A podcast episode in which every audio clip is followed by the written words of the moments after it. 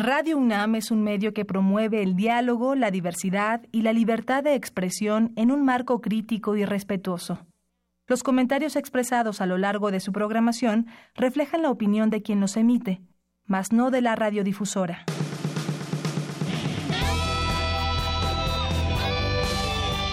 Prisma RU. Relatamos al mundo.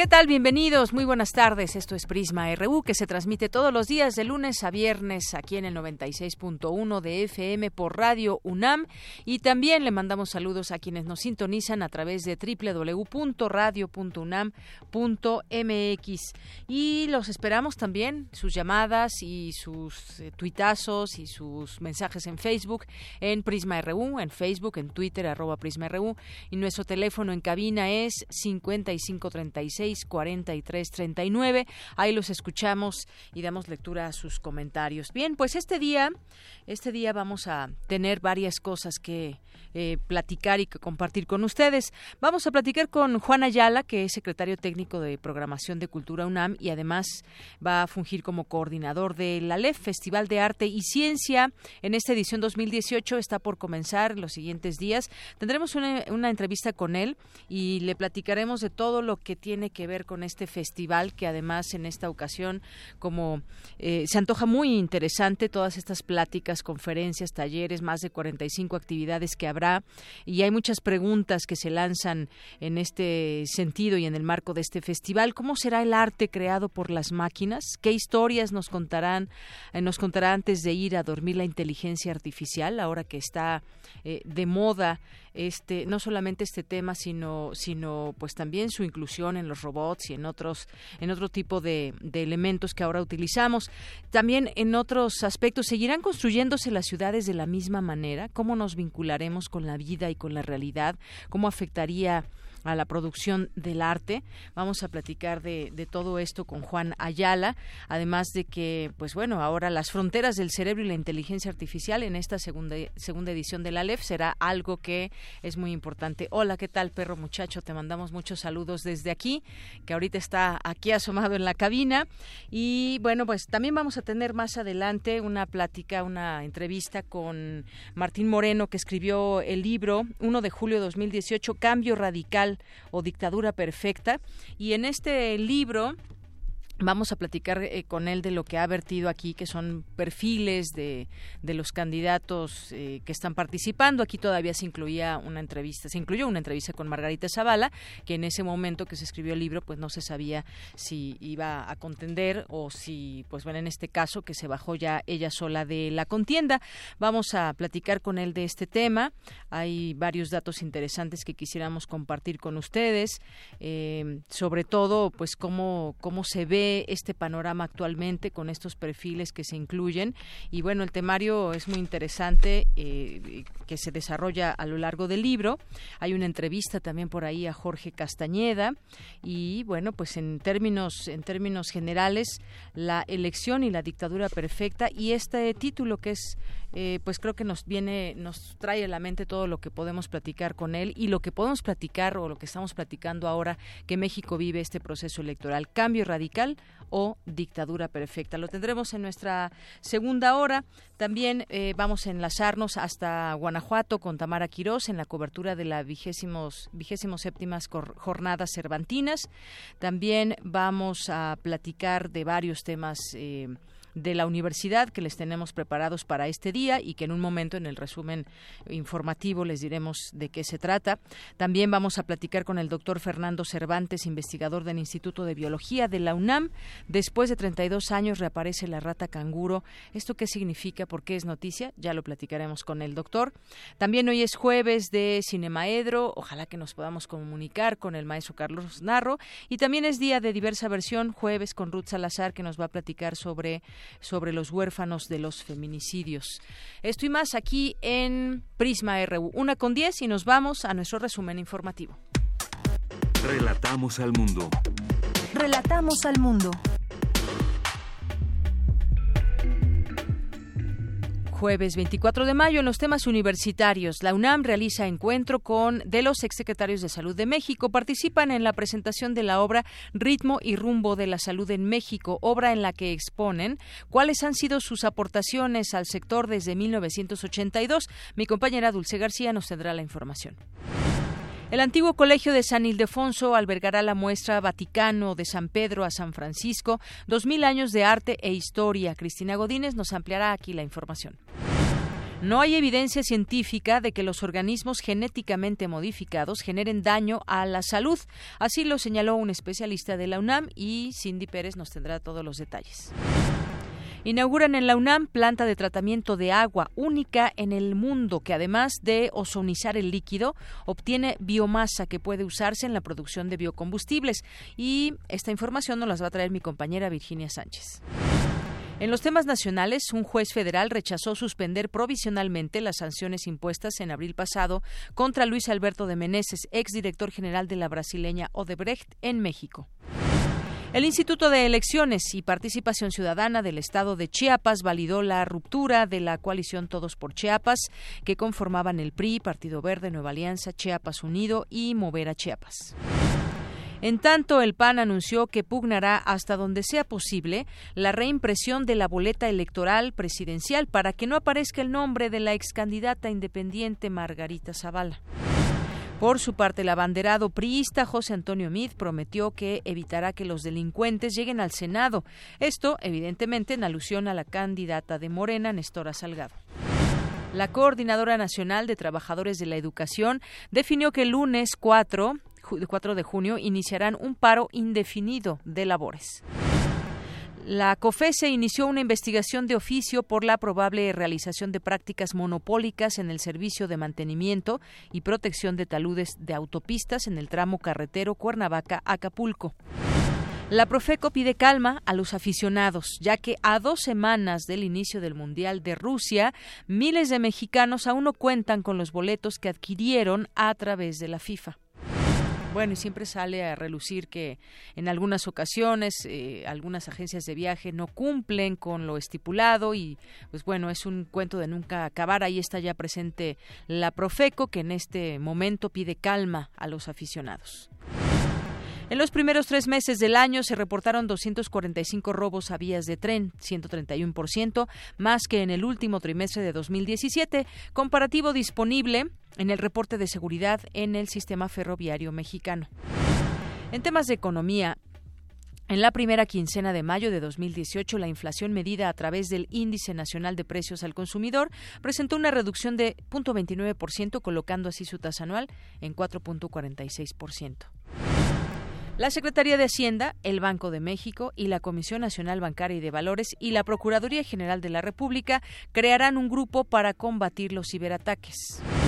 En temas internacionales, Corea del Norte informó que desmanteló por completo su única instalación de ensayos nucleares como un gesto de buena voluntad ante un posible encuentro con el gobierno de Estados Unidos. No obstante, el presidente de Estados Unidos, Donald Trump, anunció la cancelación de la reunión con su homólogo de Corea del Norte, Kim Jong-un, programada para el 12 de junio en Singapur. La escritora francesa Frédéric Audouin Rousseau, quien eh, utiliza el seudónimo de Fred Vargas, es la ganadora del Premio Princesa de Asturias de Letras. Hoy en la UNAM, ¿qué hacer y a dónde ir? No te puedes perder el cine debate de la película Malos Hábitos del director mexicano Simón Bros, que aborda el tema de los distintos desórdenes alimenticios, planteando la historia de tres mujeres que sufren por el control de su peso. La función es hoy a las 17 horas en el edificio de programas universitarios, ubicado a un costado de la Facultad de Ciencias en Ciudad Universitaria. En conmemoración del quinto aniversario del proyecto de restauración ecológica del Río Pedregal, se realiza la exposición fotográfica La esencia de un rescate, del artista Claudia Reyes Ruiz, quien documentó el proceso de recuperación de este espacio. Asiste de lunes a viernes al estacionamiento de los institutos de geología y geografía ubicados en el circuito de la investigación científica a unos pasos del Metro Universidad. Te invitamos a la función de la obra de teatro El Río, bajo la dirección del dramaturgo mexicano Enrique Singer, con la actuación de Sergio Bonilla, Marina de Tavira y Norma Flores. Esta puesta en escena aborda el tema de la pasión por la pesca, la feminidad y la misteriosa desaparición de la novia del protagonista, quien podría ser el principal sospechoso. Las funciones son hoy, jueves 24 y mañana viernes 25 de mayo, a las 20 horas en el Teatro Santa Catarina. La entrada general es de 150 pesos y hoy, por ser jueves Puma, el costo es de 30 pesos.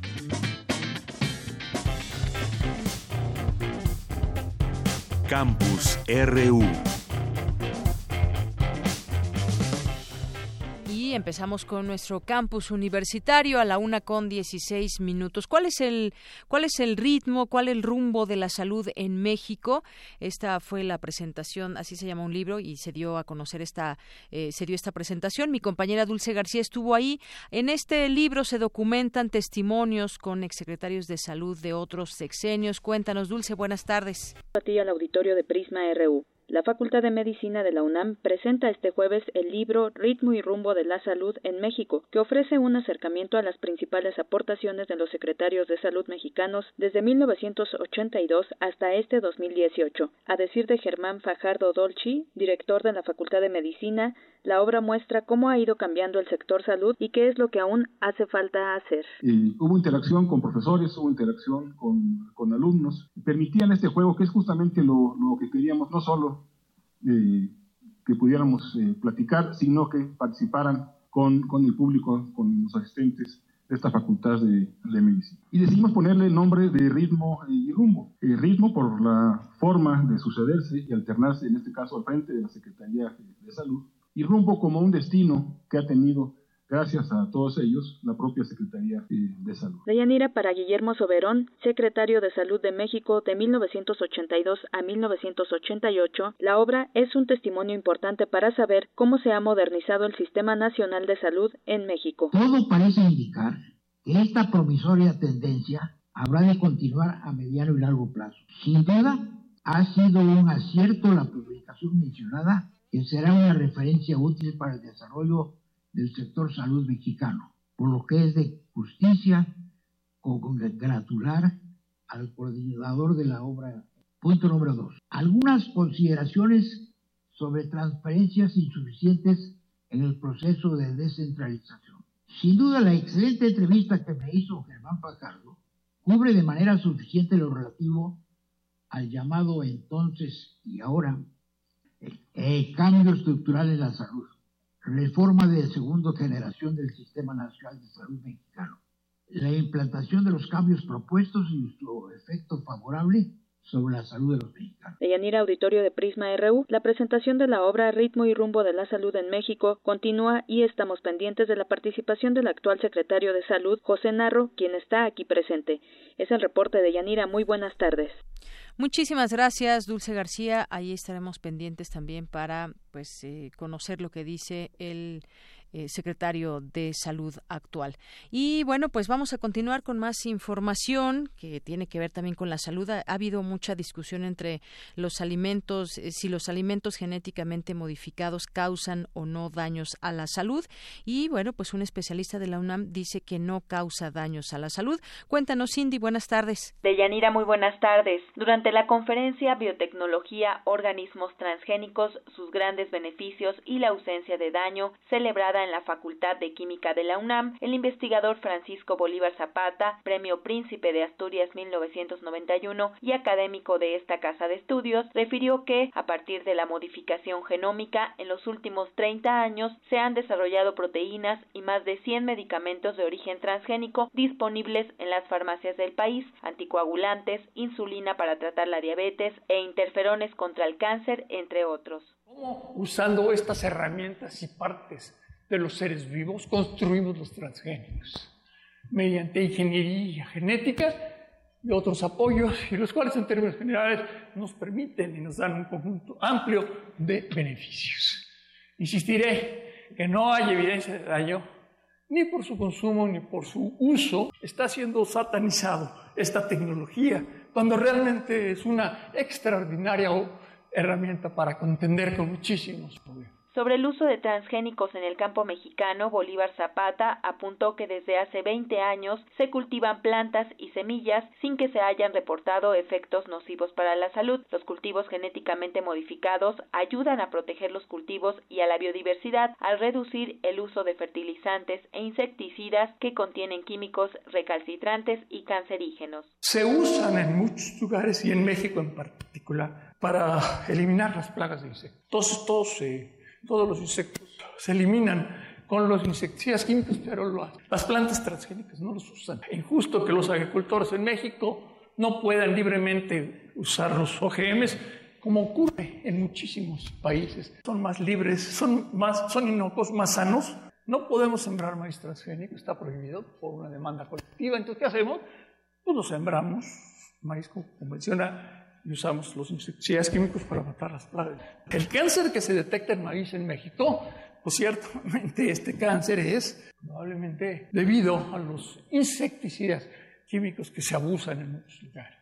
Deyanira, el también miembro del Colegio Nacional, dijo que gracias a la biología sintética y a nuevos métodos como el CRISPR, en el futuro se podrán construir nuevos organismos genéticamente modificados, más precisos y finos. Es el deporte que tenemos. Muy buenas tardes. Gracias, Cindy. Muy buenas tardes. Vamos ahora con mi compañera Virginia Sánchez. El Instituto de Ingeniería de la UNAM ha creado una planta de tratamiento de agua única en el mundo. Cuéntanos, Vicky. Hola, ¿qué tal, Deyanira? Muy buenas tardes a ti y al auditorio de Prisma RU. Pues así es, el Instituto de Ingeniería de la UNAM inauguró la planta de tratamiento de agua Sintli, cuya capacidad para captar dióxido de carbono la hace única en el mundo. Otra de sus características es la obtención de biomasa con un alto valor comercial para usarse en la producción de bioplásticos y biocombustibles. Asimismo, utiliza microalgas originarias del lago de Texcoco y cuenta con un sistema de ozonificación para garantizar la mayor eliminación de agentes patógenos, por lo que produce agua más limpia, haciéndola óptima hasta para el consumo humano directo. Así lo detalló Luis Álvarez y Casa Longoria, director del Instituto de Ingeniería. Escuchémosle. El instituto ha estado desde hace muchísimos años comprometido con, temas de sostenibilidad. En particular, los temas de tratamiento de agua hemos sido y seguimos siendo la institución piloto en la universidad en los temas tanto del tratamiento de agua como en el uso racional del recurso. Tenemos, además del manejo de las plantas de tratamiento de agua de la universidad, tenemos un programa que se llama Pumagua, que se encarga de hacer eh, una planeación, un uso racional de todos los recursos hídricos en la universidad desde la llegada del agua, su tratamiento y la disposición. Y estamos convencidos que esa es una política apropiada que tendría que replicarse en otros lados. Atzintli también purifica el agua que es tratada en la planta de tratamiento de aguas residuales en la Facultad de Ciencias Políticas y Sociales, donde está instalada. En cuanto al tratamiento primario de aguas negras, las microalgas que utiliza esta planta consumen el gas de efecto invernadero y lo descomponen, lo cual evita que se convierta en un residuo. Cabe resaltar que en la creación de Atzintli participaron también la Universidad de Newcastle, con apoyo económico de la Newton Fund, del Consejo Británico y el Consejo Nacional de Ciencia y Tecnología. De hecho, el director del British Council señaló el interés que genera este proyecto para Gran Bretaña, ya que dijo responde a las necesidades de los socios y permite establecer una colaboración internacional y un intercambio de conocimientos y experiencias. Este es mi reporte de Yanira. Muy buenas tardes. Muchas gracias, Vicky. Buenas tardes. Vamos ahora con mi compañera Cristina Godínez. El antiguo colegio de San Ildefonso albergará la muestra Vaticano de San Pedro a Francisco. Dos mil años de arte e historia. Sin duda, una gran muestra que no hay que perderse. Cuéntanos, Cristina. Para celebrar los 25 años del restablecimiento de relaciones diplomáticas entre el Vaticano y nuestro país, se exhibirá dicha muestra en el antiguo Colegio de San Ildefonso. Los visitantes podrán apreciar a lo largo de más de 1.800 metros cuadrados obras de Marcello Venustiano, Guido Reni, Rafael Sanzio, Lorenzo Bernini y Tiziano, por citar solo algunos artistas cuyas piezas forman parte de las más de 180 obras que visitan México, y algunas de ellas por primera vez salen de su país.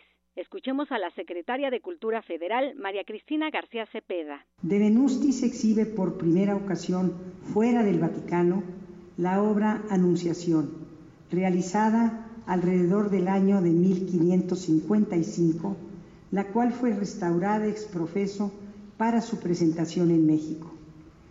Por vez primera se presentarán también obras del Museo del Tesoro de la Basílica de San Juan de Letrán. Las colecciones reunidas exhiben pinturas, grabados, esculturas, objetos ceremoniales, vestuario y documentos que datan la más antigua del siglo I Cristo y las más recientes del papado de Francisco. José Enrique Lanz, representante de la Comisión Museológica y Museográfica de la exhibición, nos dice que la muestra está pensada para un público amplio y la temática hace énfasis en el discurso histórico y artístico. Un viaje por la historia de uno de los santuarios más importantes de la humanidad y a través de 160 obras contemplar 2000 años de un pasado y presente llenos de significados. Desde Roma, como capital del mundo mediterráneo antiguo, nos enteramos por qué los apóstoles Pedro y Pablo escogieron ese punto como sitio de evangelización. En esta exposición veremos cómo el emperador Nerón, además, interactuó con ellos, con Pedro y Pablo, y ordenó su martirio, mismo que se llevó a cabo en el llamado entonces Circo de Nerón, en las proximidades del actual santuario. La exposición se podrá visitar a partir del 21 de junio y hasta el 28 de agosto. La entrada a San Ildefonso no tendrá costo previo registro y obtención de los boletos en el sitio www.desanpedroafrancisco.com. Deyanira, este es mi reporte. Buenas tardes. Muchas gracias, Cristina. Muy buenas tardes. Relatamos al mundo. Relatamos al mundo. Continuamos y ya tengo la línea telefónica. Me da mucho gusto recibirlo eh, aquí en este programa de Prisma RU de Radio UNAM a Juan Ayala. Él es secretario técnico de Programación de Cultura UNAM y coordinador de el ALEF, Festival de Arte y Ciencia. ¿Qué tal, Juan Ayala? Bienvenido a este espacio. Muchísimas gracias, Dayanira. Te agradezco mucho el espacio y eh, pues muy contentos justamente de, de iniciar ya la próxima semana con esta segunda edición de la ALEF Así eh, es. Un festival de arte y ciencia. Así es, muy interesante el tema de entrada, las fronteras del cerebro y la inteligencia artificial. Y hay una gama que de ahí se desprende que de muchos temas y actividades que me gustaría que nos platicaras, Juan. Sin duda. Eh, pues bueno, debido a la buena experiencia de la primera edición, en donde hemos invitado a muchos eh, científicos, en el caso del año anterior, físicos teóricos, en este caso eh, neurocientíficos de muy importante relevancia, eh, como eh, el maestro Giacomo Rizzolatti, Joseph Ledoux, eh, Parminder, son personajes y, científicos de, de, altísimo nivel y que son de alguna manera una referencia importante en qué en el ámbito de qué sucede hoy en día en las neurociencias. Y hemos aprovechado para vincular la presencia de estos eh, grandes eh, eh, científicos para poder hacer vínculos muy estrechos y diálogos con artistas para dar cuenta de cómo las fronteras del cerebro, que es el tema de esta segunda edición, tienen una repercusión importante en los procesos de creación artística también. de tal forma que tenemos no solamente pues eh, clases magistrales, eh, sino diálogos entre artistas y científicos. Eh, tenemos también obras de teatro comisionadas, como el caso de Tom Stoppard, el Hard Problem, es el nombre de la obra del famosísimo dramaturgo Tom Stoppard, en, el que básicamente se trata el problema de la conciencia. Y a partir de esa, de esa temática, de esa dramaturgia, hemos eh, y esa puesta en escena que será llevada dirigida por Diana Félix, eh, Sandra Félix perdón y Filip con una escenografía de Filipe Amán eh, lo que queremos es generar un diálogo posterior a la puesta en escena de esta obra justamente con algunos de estos neurocientíficos invitados eh, y el maestro Hugo Iriart. Eh, también participará en este diálogo Jorge Volpi, eh, eh, Giacomo Rizzolatti, que es el gran creador de, bueno, es el científico que estudió las neuronas espejo, que son las neuronas de la empatía, aquellas que nos permiten tener, digamos, un, un, un, espacio de detección de movimiento del otro y una posibilidad de imaginar al otro. Esa es una, eh, una, una pues un, tema, digamos, que da mucho para el ámbito artístico, porque de ahí se, se, resuelven y se explican algunos de los procesos de creación artística, o al menos eh, se, se, dialogan a partir de este descubrimiento. Entonces, bueno, pues ese formato es un formato, como el que he mencionado de la obra de Tom Stoppard, y los diálogos que prevalece a lo largo de todo de todo el ALEF. también hemos convocado a la OFUNAM a hablar, perdón, a programar obra, una obra de Scriabin, Pájaro, Pájaro de Fuego, basada en la sinestesia, en el que pues también tendremos una charla preconcierto eh, en, la que podemos abordar, digamos, el público podrá tener cuenta de, algunos elementos eh, particulares de, de, la pieza, de la obra. eh, como, como la UNAM también en el ámbito de la danza tenemos también a, a Hiroaki Umeda, un gran coreógrafo de origen japonés, que él a través de una eh, lectura neurológica hará un trazo coreográfico y la disposición de luces en el escenario en la sala Miguel Covarrubias.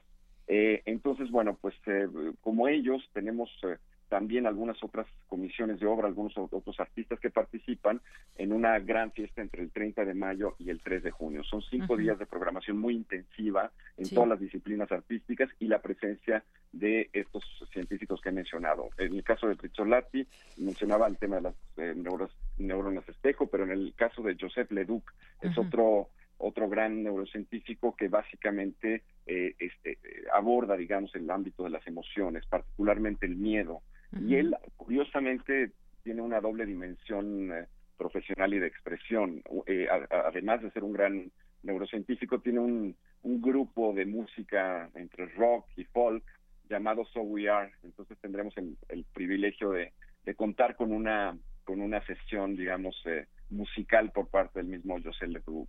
Eh, creo que será será como interesante y atractivo ver en estas dos dimensiones de expresión eh, científica por un lado y artística por el otro a un mismo personaje y creo que es una amalgama muy bien de la pretensión de o la idea de este festival de vincular estas dos instancias del conocimiento. Claro, eso que dices es muy importante, eh, Juan Ayala, porque justamente todas estas expresiones del arte que deben ir juntas también con la ciencia, eh, cómo se expresa el arte, cómo se conjunta, eh, cómo se entrevé con la con la ciencia. Por ejemplo, nos decías que este festival está dedicado en su segunda edición explorar algunos de los procesos más interesantes de la mente humana para que nuestro público que nos esté escuchando pues tome mucho más interés y le dé curiosidad por conocer a todos estos eh, expertos que estarán en este festival. Eh, por ejemplo, tratemos de descubrir qué ocurre en el cerebro para permitir la generación de conocimiento o poner en marcha una actividad creativa, cómo responde este órgano ante el miedo o cuando nos, nos enfrentamos a una situación determinante en la que hay que tomar una decisión, qué algoritmos de la inteligencia artificial propician comunicación entre la mente y la máquina o cómo es un cerebro artístico, entre otras cosas que también ya nos platicabas. Esto es muy interesante también lo de la inteligencia artificial, porque justamente cómo se propicia la comunicación entre la mente y la máquina. Seguramente habrá mucha mucha gente que nos preguntamos cómo se hace esto, cómo se hace un robot que ya responda a ciertos estímulos y todo esto se podrá platicar en el marco de estas actividades, Juan. Así es, eh, qué bueno que lo mencionas. Justamente este encuentro New Creativity está totalmente destinado al asunto de la inteligencia artificial, tanto que eh, justo tendremos una una especie de hackathon en donde invitaremos a algunos eh, chicos desarrolladores con la intención de hacer una interfase, una que pueda a través de ciertos textos generar una una nueva eh, interpretación de textos eh, eh, desde la inteligencia artificial. Ese es un, concurso que convoca justamente a estos jóvenes eh, desarrolladores y gente que está interesada en la escritura para que el ganador, pues evidentemente tendrá un premio. Esto será en la Fundación en el Open Space de la Fundación Vancomer, en colaboración con, con, nosotros y con sobre todo el programa Universo de Letras de, de aquí de la Coordinación de Difusión Cultural eh, Imelda Martorell, coordinadora de Universo de Letras y la cátedra José Emilio Pacheco, eh, desarrollará justamente este encuentro pensando, por un lado, tener en esta idea práctica de convocar a los jóvenes a, generar una herramienta de creación automatizada, como es esta, esta pieza que se pretende hacer en el hackathon, y por otro lado, hablar con expertos como Pablo Gervais, un, gran experto en, el ámbito de la inteligencia artificial aplicada al arte, eh, y, otros eh, participantes eh, que abordarán cómo el proceso de, creación en la, en la máquina es posible y tiene repercusiones muy importantes de interacción con los artistas a la vez o con los creadores artísticos. creo que sí será un, un, encuentro muy oportuno, muy importante en el sentido de, de, lograr generar estas la comprensión de estas sinergias, digamos, y los alcances de la inteligencia artificial cara al arte. creo que es, insisto, oportuno en el marco de la ley eh, abordar estos temas porque son, no el futuro, es el presente en muchos sentidos del, de la creación artística. Así es, sí, pues todo esto formará parte de este de este festival, algo que decíamos muy importante y que se dijo ahí en la en la presentación de este festival de Aleph, eh, donde el coordinador de difusión cultural Jorge Volpi decía que pues también este objetivo era unir disciplinas científicas, humanísticas y artísticas, las cuales fuera de la universidad están están separadas.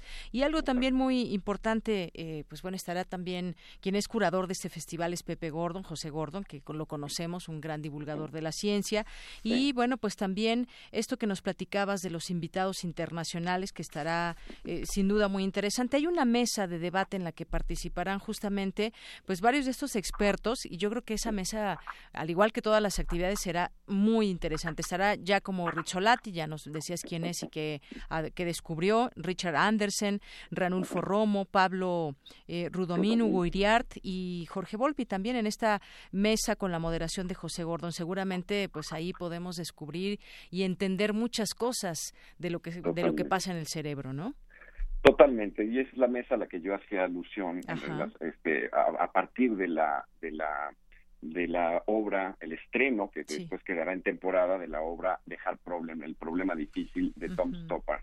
También quisiera agregar que eh, Jesús Ramírez es el otro eh, curador de, de, esta edición de la LEF.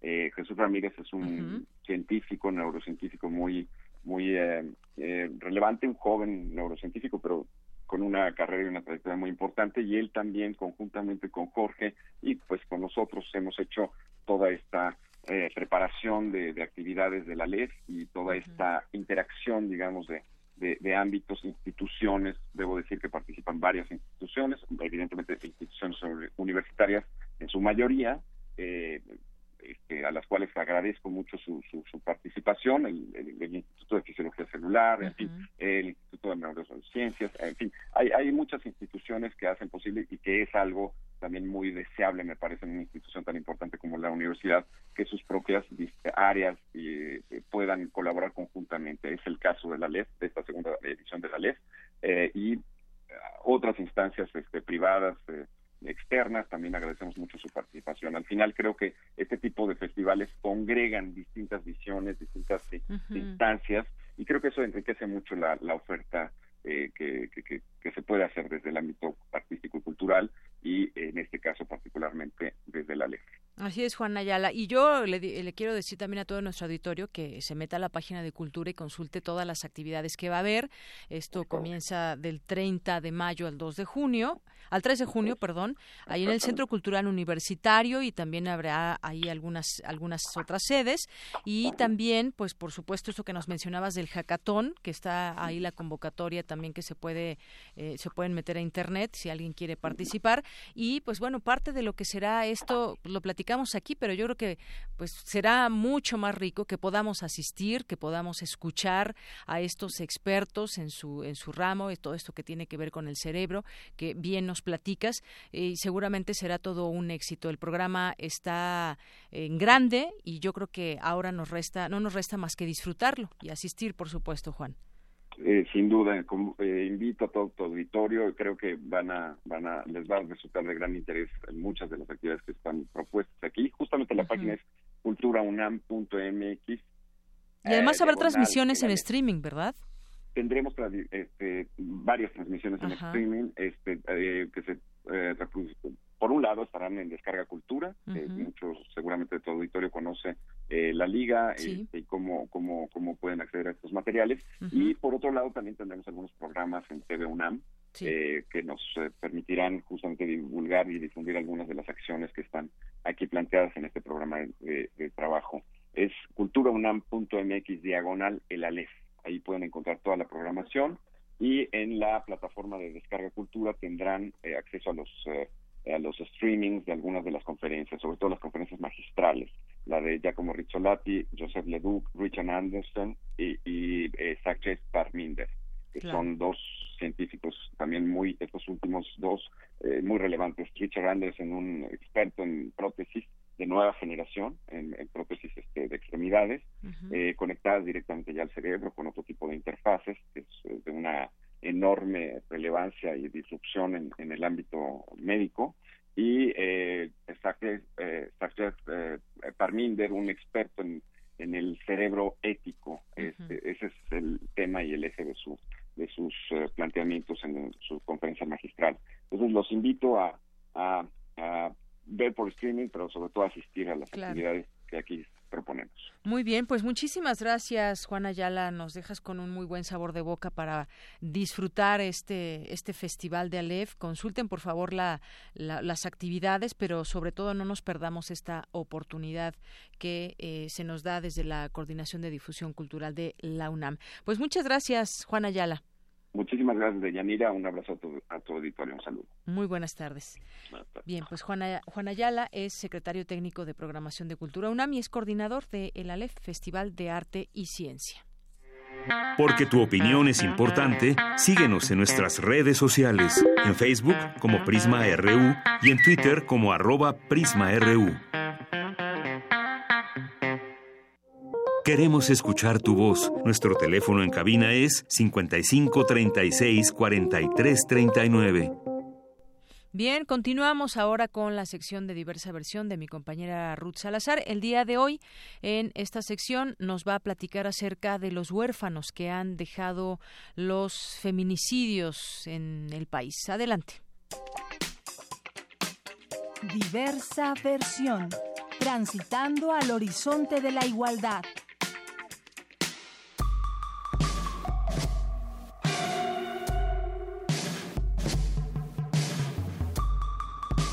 Tal, Deyanira? Buenas tardes, auditorio de Prisma RU. En esta ocasión les quiero hablar sobre los huérfanos del feminicidio. Se trata de una situación alarmante, pues el incremento de feminicidios en el país permite presumir que la cantidad de huérfanos va en aumento. Por ejemplo, del primer bimestre de 2015 al primer bimestre de 2018, la tasa de ocurrencia de este delito se ha incrementado en más del 122%. En Coahuila surgió un movimiento que exige a la federación y a los estados implementar programas para atender a los huérfanos. Lo encabeza Sandra Soto, creadora de la página en Facebook Los machos no matan en México, abierta en un principio para dar con el homicida de su hermana. Pero después esta sirvió para visibilizar otra tragedia, la del abandono de los niños.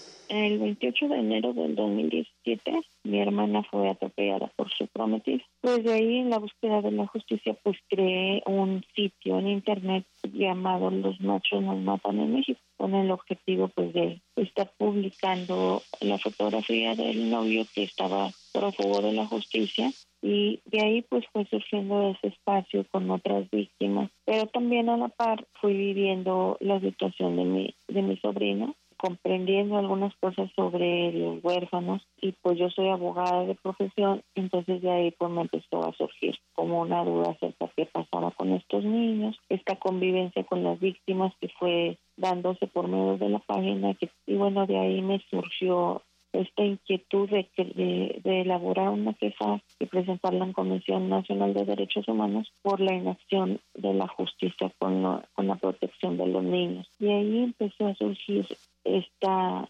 necesidad de personas que también están en las mismas condiciones con los niños para que se empezaran a sumar a todo este movimiento y se fueron sumando algunas personas de otros estados del país en lo que va del año, la activista ha presentado más de 40 quejas en la Comisión Nacional de Derechos Humanos para que los gobiernos federal y el de Coahuila, Estado de México, Tamaulipas, Durango, Ciudad de México, Guerrero y más cumplan con la ley general de acceso de las mujeres a una vida libre de violencia.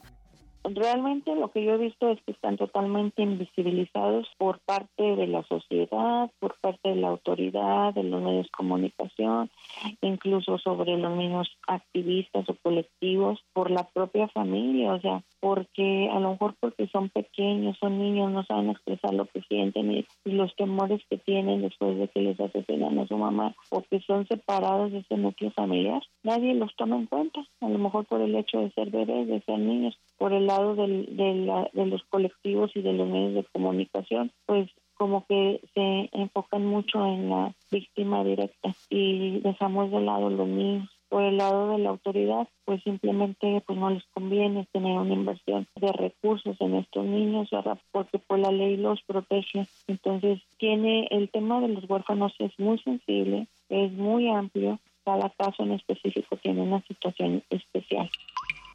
La principal demanda es una indemnización para los menores, la cual es urgente porque no solamente hay un huérfano, son miles.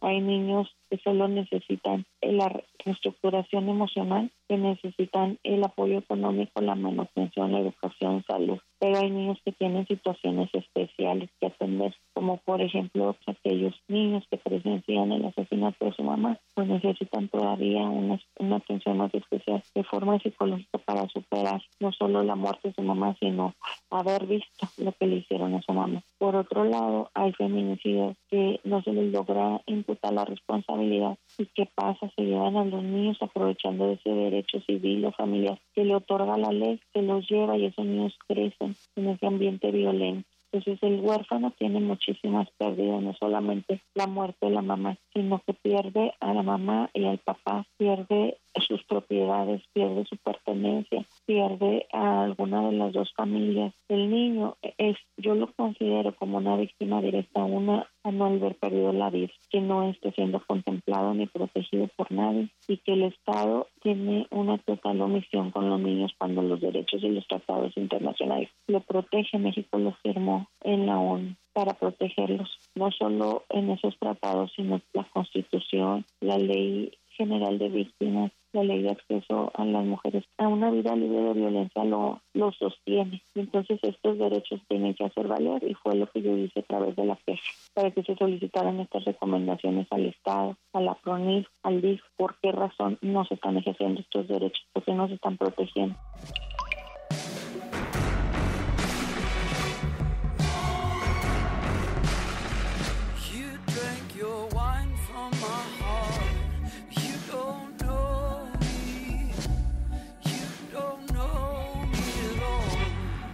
No existe un registro de la cantidad de huérfanos por feminicidios en México. Hasta ahora no se han contabilizado a los niños que quedan desprotegidos después del asesinato de sus madres. Tampoco existe una base de datos federal ni una creada por alguna organización civil. Son víctimas colaterales e invisibles.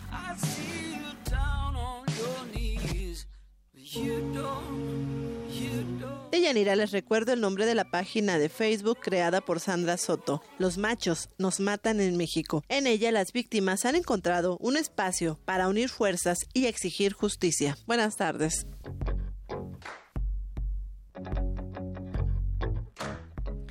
Una con 48, pues nos hemos detenido a pensar en lo que le pasa a los niños que se quedan sin su mamá, madre que fue víctima de un feminicidio, hasta dónde llega la responsabilidad del Estado y hacerse cargo de su manutención, de su educación, pero sobre todo no dejar impune un crimen.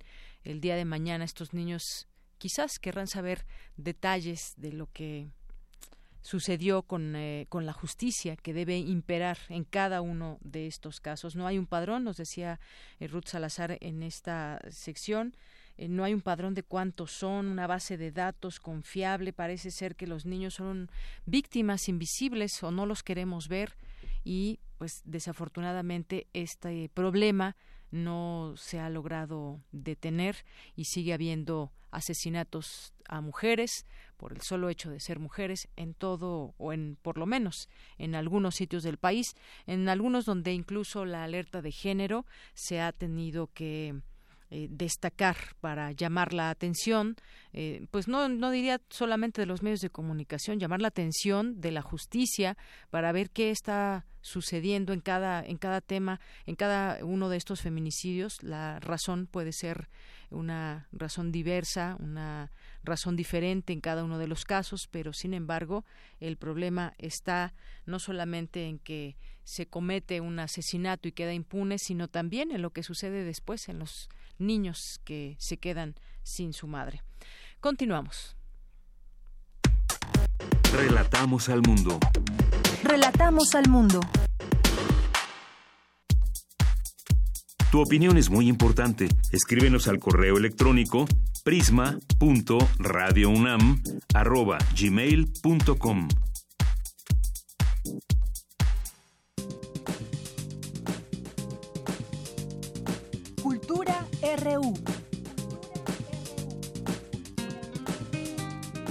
Buenas tardes, Deyanira. Les saludo con mucho gusto desde Guanajuato. Seguimos en la cobertura del vigésimo octavo Coloquio Cervantino Internacional, que en esta edición dedica el estudio de los orígenes de la literatura mexicana, literatura que leyó o pudo haber leído Miguel de Cervantes Saavedra. Y les cuento que ayer el doctor José Rubén Romero Galván, investigador del Instituto de Investigaciones Históricas de la UNAM, en la cátedra titulada Ixtlizóchitl y Chimalpain, dos trayectorias literarias, abordó parte de la historia de los manuscritos que fueron elaborados por los historiadores de ascendencia indígena más representativos del virreinato, Domingo Chimalpain y Fernando de Alba Ixtlizóchitl. Y bueno, les cuento que en 1827 los documentos salieron de nuestro país, cuando José María Luis Mora intercambió con James Townsend de la Sociedad Bíblica de Londres los manuscritos de Chimalpain e Ixtlizóchitl por Biblias protestantes para dar inicio a una campaña nacional de alfabetización. En torno a esto, pues vamos a escuchar parte de la charla que ofreció el doctor José Rubén Romero como parte de este vigésimo octavo Coloquio Cervantino Internacional. Uno nació en 1578, otro nació en 1579. Seguramente uno supo del otro, pero nunca se menciona yo creo que se detestaban, muy, cristianos, pero se detestaban. Yo creo que Chimalpain nunca perdonó que hubieran mandado a Istrinchoti, que era un castizo disfrazado de indígena, como juez gobernador a uno de los señoríos de su región de origen, porque fue juez gobernador en Tlalmanalco. Eso yo que no lo soportó, pero como era bien cristiano, se lo cayó seguramente se lo confesó a su padre confesor, pero ha de haber caído en la punta del hígado. Entonces, nunca, siempre se ignoraron, nunca uno menciona del otro, nada del otro, pero conviven al mismo tiempo. Y cada uno de ellos se encara a su manera y con sus propios instrumentos discursivos este severo problema que aún a principios del siglo XVII existía, que era de dónde viene el indígena cómo conectarlo con la redención, con la historia cristiana, cómo decir, es revivido, ha sido revivido por Cristo. Ambos autores constituyen sin duda un momento en el complejo proceso ontológico por el que transitaron los seres humanos de estas partes del mundo y que consistía en la construcción del hombre novohispano, en pero en esta perspectiva cristiana. Al tiempo, curiosamente, al tiempo que en España aparecía la obra de Cervantes, el ingenioso Hidalgo, Quijote de la Mancha, novela en la que, detrás de las aventuras del protagonista, el autor reflexiona también sobre el ser humano un ser humano que tiene resuelta, resueltos esos problemas ontológicos, porque sabe ya desde, desde su nacimiento que nació en un ámbito redimido. El doctor Romero Galván ha desarrollado dos líneas de investigación. Por una parte, se ha especializado en historia y cultura nahuas y por otra, se ha dedicado al estudio de la historiografía novohispana, área en la que ha producido numerosas obras, entre ellas Los privilegios perdidos, contexto y texto de una crónica.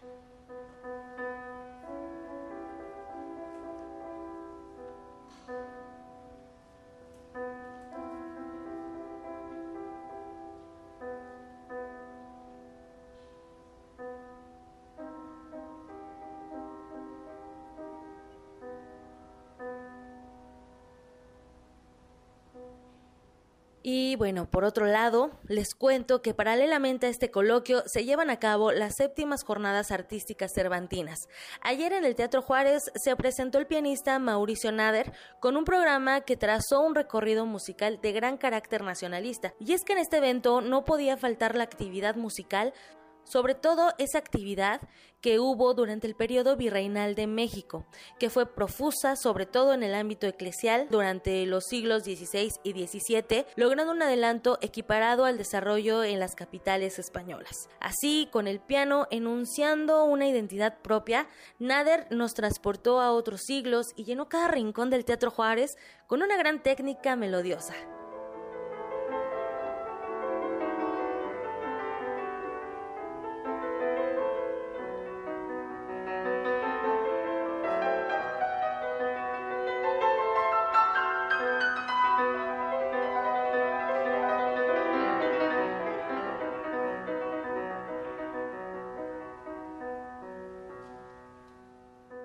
Amigos de Prisma RU de Radio UNAM, les cuento que el Coloquio Cervantino Internacional continúa hoy y finaliza este viernes 25 de mayo. Y bueno, les adelanto que mañana hablaremos de la recta final de este encuentro con Onofre Sánchez Menchero, director del Museo Iconográfico del Quijote.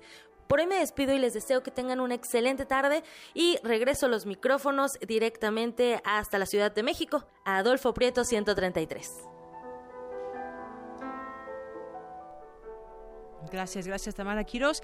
Y bueno, son ya es la una con 56 minutos. Comentar algunos temas, eh, algunos temas nacionales. Uno de ellos, fíjense que ahora pues está solicitando que se puedan reimprimir las las boletas. Eh, las boletas de elección a presidente, así lo está solicitando el Partido Acción Nacional, que pugnará hasta donde pueda hacerlo para forzar la reimpresión de las boletas de la elección presidencial y que no aparezca el nombre de la ex candidata independiente Margarita Zavala. Eh, el dirigente eh, opositor eh, que está en este equipo de, del PAN decía que, o, bueno, está pidiendo a la autoridad electoral, dice que debería tener el máximo interés de que no existan confusiones el día de la elección. Y bueno, pues hoy Reforma publica que tras la renuncia de Margarita Zavala, el PAN ya impugnó ante la Sala Superior del Tribunal Electoral del Poder Judicial de la Federación la negativa del Instituto Nacional Electoral de volver a producir las 93.9 millones de papeletas de la elección presidencial presidencial. Eh, los consejeros electorales advirtieron que la impugnación del PAN pone en riesgo los comicios, pues ya no hay tiempo ni recursos para reimprimir las boletas, así como para reiniciar la capacitación de los próximos funcionarios de casilla. Pues además del tiempo, yo me pongo a pensar en el dinero que han utilizado. Miren, eh, se dio a conocer que el 6 de mayo comenzó la impresión de, de, las boletas que deberían estar a más tardar en 20 días ante, antes de los comicios eh, en los 300 consejos distritales del país. El INE eh, imprimió 284 millones de boletas para la elección de presidente, senadores y diputados federales. Para ello se destinaron 210 millones 160 mil pesos, porque cada boleta tiene un costo de producción de 74 centavos, que sumándolo, pues nos dan todos estos millones. Y bueno, en este sentido, no sé a usted qué le parezca auditorio, pero volver a gastar una cantidad millonaria en la impresión de las boletas no nos viene bien, y sobre todo cuando hay eh, pues muchas necesidades en este país, volverlas a imprimir, hacer, volver a hacer este gasto, pues bueno, sí, sí me gustaría por una parte que aparezcan solamente quienes van a contender por la presidencia de la República y que no apareciera Margarita Zavala, pero pues ya estaban impresas cuando cuando se dio a conocer que Margarita se retiraba de la contienda. Bueno, pues ahí, mientras tanto lo dejamos, dicen que van a dar batalla ahí en el Partido Acción Nacional, que van a pugnar hasta donde sea posible, pero pues ya también contesta de manera muy clara el eh, el INE, el Instituto Nacional Electoral. Así que, pues lo más seguro es que en la boleta veamos a Margarita Zavala. Bien, pues vamos a hacer un corte en estos momentos, ya son las dos de la tarde, y regresamos a nuestra segunda hora de Prisma RU. Prisma RU. Relatamos al mundo.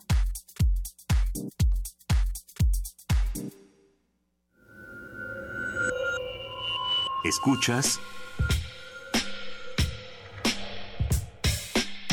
XEUN 96.1 de FM.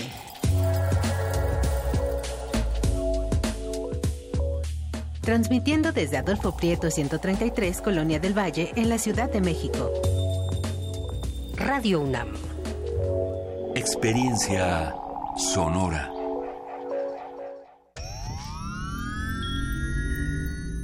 Tienes las ideas, tienes el talento, tienes la disposición pero te faltan los medios. ¿Has tocado las puertas suficientes? ¿Has buscado las puertas suficientes? Siempre habrá alguien dispuesto a premiar tu iniciativa y trabajo duro. ¿Buscas una beca? ¿Un premio nacional o internacional? ¿Un financiamiento? Solo necesitas la orientación correcta.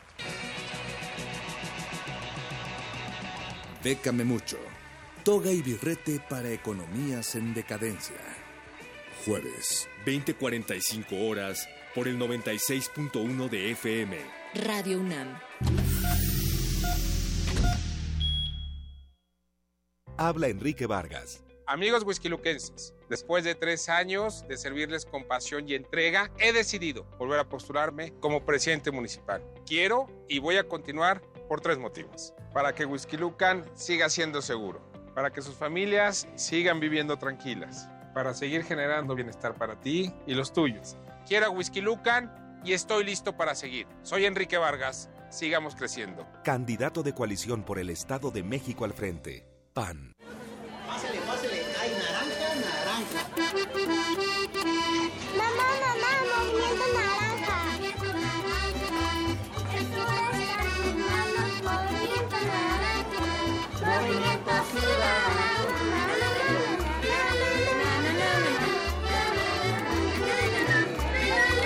Seguramente conoces la canción. Ahora conoce nuestras propuestas.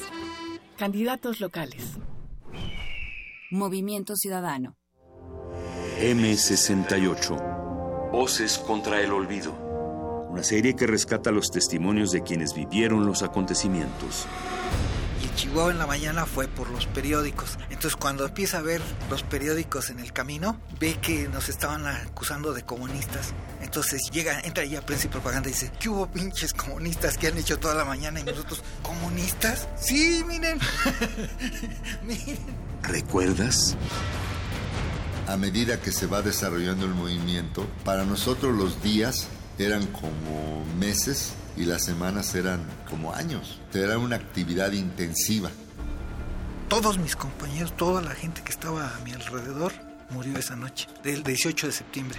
Y mientras estaba esperando el camión solo ya, me asaltó un pensamiento muy profundo de que mi vida había cambiado en ese momento. Creo que pues hay que seguir para adelante, no hay que olvidar. 68 no se olvida, pueblo. Comienza el 5 de junio. Acompáñanos todos los martes a las 10 de la mañana. 96.1 de frecuencia modulada. Radio UNAM. Experiencia sonora.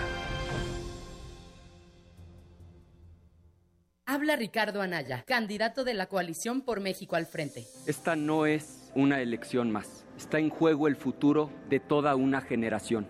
Y esta no es una contienda entre dos personas, es una contienda entre dos visiones de país. Te invito a que lo hagamos juntos, los jóvenes con su potencia, los adultos con su experiencia, los niños con su alegría. En este proyecto cabemos todos. Cuando la esperanza se vuelve invencible, la victoria final está asegurada. Lo podemos lograr. PRD. Le preguntamos a los mexicanos, ¿quién piensan que ganará el Mundial? España. Francia. Brasil. Alemania, Inglaterra, Argentina, México, México, México, México, México, México. El México que ven los niños es el que todos debemos ver, el México de la paz. Y la confianza en nosotros mismos comienza el primero de julio. El cambio es Anaya. Partido Acción Nacional.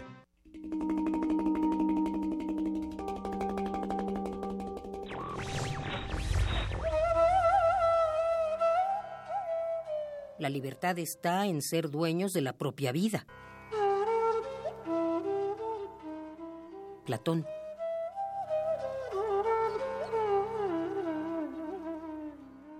Radio UNAM. Ballets de todos los tiempos. Música medieval, barroca, moderna. Los sonidos que hacen mover al cuerpo en un solo programa. Diáspora de la danza, lunes a viernes a las 6.40 de la mañana y su retransmisión a las 3 de la tarde. Por el 96.1 de FM. Radio UNAM.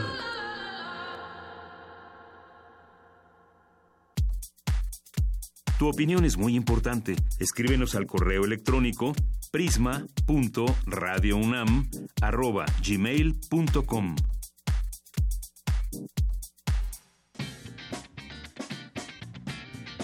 Mañana en la UNAM, ¿qué hacer y a dónde ir? Te invitamos a la conferencia Desarrollo de nuevos medicamentos para la cicatrización de heridas, que impartirá el doctor Gerardo Leiva Gómez, quien ha basado sus investigaciones en el diseño y evaluación de medicamentos para el tratamiento de alteraciones epidérmicas y sus secuelas. Asiste mañana a las 12 del día al auditorio del conjunto E de la Facultad de Química. Como parte del ciclo de estrenos en la UNAM, se proyectará la cinta Sueño en otro idioma, del director mexicano Ernesto Contreras, quien aborda el tema de la pérdida de lenguas en nuestro país. Martín, un joven lingüista que llega al pueblo donde viven dos hombres mayores peleados desde hace décadas, busca la reconciliación de estos para rescatar su lengua que está a punto de desaparecer. Las funciones son mañana 25 de mayo a las 13 y 18 horas en la sala Julio Bracho, ubicada en el Centro Cultural Universitario. La entrada general es de 40 pesos. Como todos los viernes, se presentará el taller coreográfico de la UNAM con la puesta en escena Hacia la Ruptura, bajo la dirección del bailarín Diego Vázquez, con coreografías a partir de obras de Chopin, Stravinsky y Wagner. Asiste mañana a las 12.30 horas al auditorio Carlos Lazo de la Facultad de Arquitectura en Ciudad Universitaria. La entrada es libre. Continuamos dos de la tarde con seis minutos. Ya estamos de regreso aquí en Prisma RU en esta segunda hora. Y bueno, pues es momento también de mandar saludos a algunas de las personas que eh, nos escriben, que se hacen presentes a través de las redes sociales. Muchas gracias. A ver por aquí quién nos escribe. Vamos a ver, Magdalena González, siempre presente, aquí nos pone 96.fm. Gracias, Magdalena. Eh, nos dice Andrea González, dice, para mí la señora Zavala pasará inadvertida, como siempre, aunque esté en la boleta. Gracias, Andrea. Aquí me precisaban que el dato solamente para la impresión de boletas para la, para eh, la presidencial son, es de 40 millones de pesos. A ver, ¿nos gustaría o no que se volvieran a imprimir las boletas de presidente y que nos gastáramos, y digo gastáramos porque es, el, es dinero público? 40 millones de pesos. ¿Usted qué opina? Eh, gracias, Andrea, por tu comentario. También nos escribe por aquí eh, Magdalena González, resarciendo daños Margarita Zavala, que ella cubra costo de reimpresión de boletas electorales. Gracias, eh, Magdalena, por tu comentario. Pam Birdi también nos escribe por aquí. También nos escribe UNAM Históricas, también nuestros amigos de la UNAM, que les recomendamos también seguir a ellos, arroba unam-históricas aquí presente también con nosotros, la Academia de San Carlos, por supuesto, a Mónica Sausa o la Cabriola también, a Juan Martínez, al IUNAM, que también nos escribe por aquí, no, Noelo Castillo, gracias a Richie Lima también, Independiente Hidalgo, el Sargo y Quetecuani nos dice su bot contestador tampoco ayuda, no sé a qué se refiere. No, aquí Diego es nuestro community manager. No es un bot. No sé si a él te refieras. El Sarco y Quetecuani. ¿Quién más? Nos escribe por aquí Vania Ristos. Eh, bueno, esto ya es de ayer por algunos boletos que se regalaron por Facebook. Muchas gracias y seguimos esperando sus comentarios en arroba prisma.ru, en Twitter y en vía telefónica al 5536-4339. Pues nos vamos ahora con información de mi compañera Cindy Pérez Ramírez. Con el fin de despejar dudas y lograr un voto informado, se llevó a cabo el conversatorio Escúchame y decide. Adelante, Cindy. Así es, Deyanira, los jóvenes de la Facultad de Ciencias Políticas y Sociales de la UNAM fueron el público del conversatorio a los cuales se les informó del proceso electoral en el que se elegirán más de 3.400 cargos. Claudia Zavala Pérez, consejera electoral del Instituto Nacional Electoral, recalcó que aunque la percepción del fraude está presente, las elecciones son seguras, pues quienes reciben el voto e integran los paquetes electorales son los ciudadanos. Las y los ciudadanos son los que van a ser elegidos para contar los votos de quién, de sus vecinos, de los que están en su comunidad, a quienes ustedes conocen, a quienes ustedes ubican. Se les llama funcionarios de mesas directivas de casilla, pero ustedes me podrían decir, pero puede haber alguna maniobra ahí para que estén los funcionarios que ustedes quieren. No, la ley prevé mecanismos que nos llevan al sorteo de las personas de nuestra comunidad, de todos los que estamos en el listado nominal de electores, para que podamos eh, estar presentes el día de la jornada electoral como funcionarios. Nosotros nos encargamos de dar esa, ese seguimiento y ese caminar al proceso electoral. Y también los ciudadanos, y aquí los invito a todas y todos que se inscriban como observadores y observadoras electorales. Hasta el 31 de mayo. Por su parte, la magistrada de la Sala Regional de la Ciudad de México del Tribunal Electoral del Poder Judicial de la Federación, María Guadalupe Silva Rojas, explicó las revisiones que realizan en los tribunales en torno al próximo 1 de julio. Tenemos preparando las elecciones desde el año pasado. Nosotros hemos estado revisando, eso nada más lo revisa el Tribunal Federal, no los tribunales locales, temas de credencialización. Si a alguien le niegan indebidamente su credencial, puede interponer un juicio en el tribunal para que el tribunal revise si es válida o no esa negativa. O hay algunos casos en los que, por ejemplo, se les pierde su credencial o peor aún, en este momento en el que vivimos, se las roban antes de la jornada. Y en esos casos ustedes pueden interponer un juicio porque tienen el derecho a votar aunque no tengan su credencial y en el tribunal se garantiza su derecho a votar. Eh, también revisamos temas relacionados con la impresión de las boletas, cómo van impresas las boletas. Incluso al interior de algunos de los consejos se discuten las cuestiones de accesibilidad, que si ven braille, que si no. Y todo eso después es impugnable ante los tribunales. Por eso es importante para nosotros como autoridades electorales revisar los temas de fiscalización y por eso en algunos casos la, la consecuencia puede ser tan grave como la pérdida del registro de una candidatura. Deyanira, recordemos que existen plataformas como Conoce a tus candidatos, Monitoreo de Medios y Voto Informado, con las que los ciudadanos podrán estar al tanto de las propuestas de los cuatro presidenciables. Es la información que tenemos. Muy buenas tardes. Gracias, Cindy. Muy buenas tardes.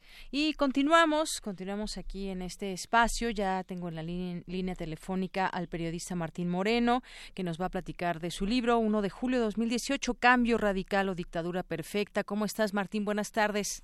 ¿Qué tal, Yanira? Muy buenas tardes. Buenas tardes al auditorio. Gracias por estos minutos. Gracias, Martín. Bueno, pues yo leía aquí atentamente el libro. En la introducción dices, México vive una encrucijada, un momento de definición. El 1 de julio de 2018 se elegirá el nuevo presidente de la República y hace referencia también eh, a varios, algunos años, como 1997, cuando dices aquí textualmente, a golpe de votos se eh, a golpe de votos arrancó históricamente la transición del gobierno con la victoria de la izquierda en la Ciudad de México. Otro año importante fue el año 2000 también, cuando eh, se sacó al PRI tras 70 años de dictadura política. Hoy votar no es una opción, es una obligación. Cuéntanos de este libro, Martín Moreno. Bueno, eh, me parece que votar, como se dice en el libro, es una obligación porque así como hacemos fila de Yanir Auditorio para ir al cine, para ir al fútbol y no nos importa hacer fila 30 o 40 minutos, me parece que el 1 de julio bien vale la pena gastar algunos minutos de fila para votar, para fortalecer esta democracia pues cada vez más pálida, cada vez más deslavada. Y recordábamos el 97 a golpe de votos y en el 2000, ¿cómo fue posible una votación alta? En el caso del 2000, el 69% del, del electorado votó. ¿Cómo fue posible que a golpe de votos se cambiara a un gobierno, porque no se cambió de Yanira a un sistema. Una cosa es el candidato Fox en el 2000 y otra cosa es evaluarlo como el presidente Fox de 2000 a 2006. Vicente Fox fue un gran candidato, un candidato que aprovechó el agotamiento, una curva histórica del PRI que tenía que salir ya de los pinos, pero que como presidente, a juicio de muchos, me incluyo, eh, dejó mucho que desear en aspectos de cambiar a un sistema pues que ya no funcionaba y que permitía la impunidad, que permitía la corrupción, que permitía la eternización de los poderes fácticos. Eso es lo que me parece que se le cuestiona a Fox. Y en el 97, bueno, una, una gran elección donde eh, el ingeniero Cárdenas gana la jefatura de gobierno en la Ciudad de México. Me parece que ahí en la praxis política es donde empieza esta transición y ahora nos, nos vamos al, al año 2018 donde hay un hartazgo generalizado. Tú lo percibes diariamente frente al micrófono con todo lo que se dice, las voces de los ciudadanos hartos de tanta impunidad, de tanta corrupción, de tanta inseguridad de Yanira. Entonces, el, el 1 de julio va a ser, a querer o no, un referéndum para el gobierno que sale, en este caso del gobierno de Peña Nieto. Así es. Y hablas también de la dictadura perfecta, en algún momento encarnada por Carlos Salinas de Gortari, una dictadura perfecta también cuyo emblema hoy por hoy se llama Enrique Peña Nieto, y también haces eh, alusión a una, una, dictadura perfecta ciega, sorda, muda, eh, omnipresente, y bueno, finalmente, pues esta dictadura perfecta avasalladora, perdón, echará mano, dices, de todos sus recursos. ¿Así lo ves? ¿Hay una dictadura perfecta que echará mano, intentará hacer que un fraude electoral, intentará seguir en el poder a través de sus recursos que los tiene, financieros, políticos, sociales, militares, mediáticos, propagandísticos?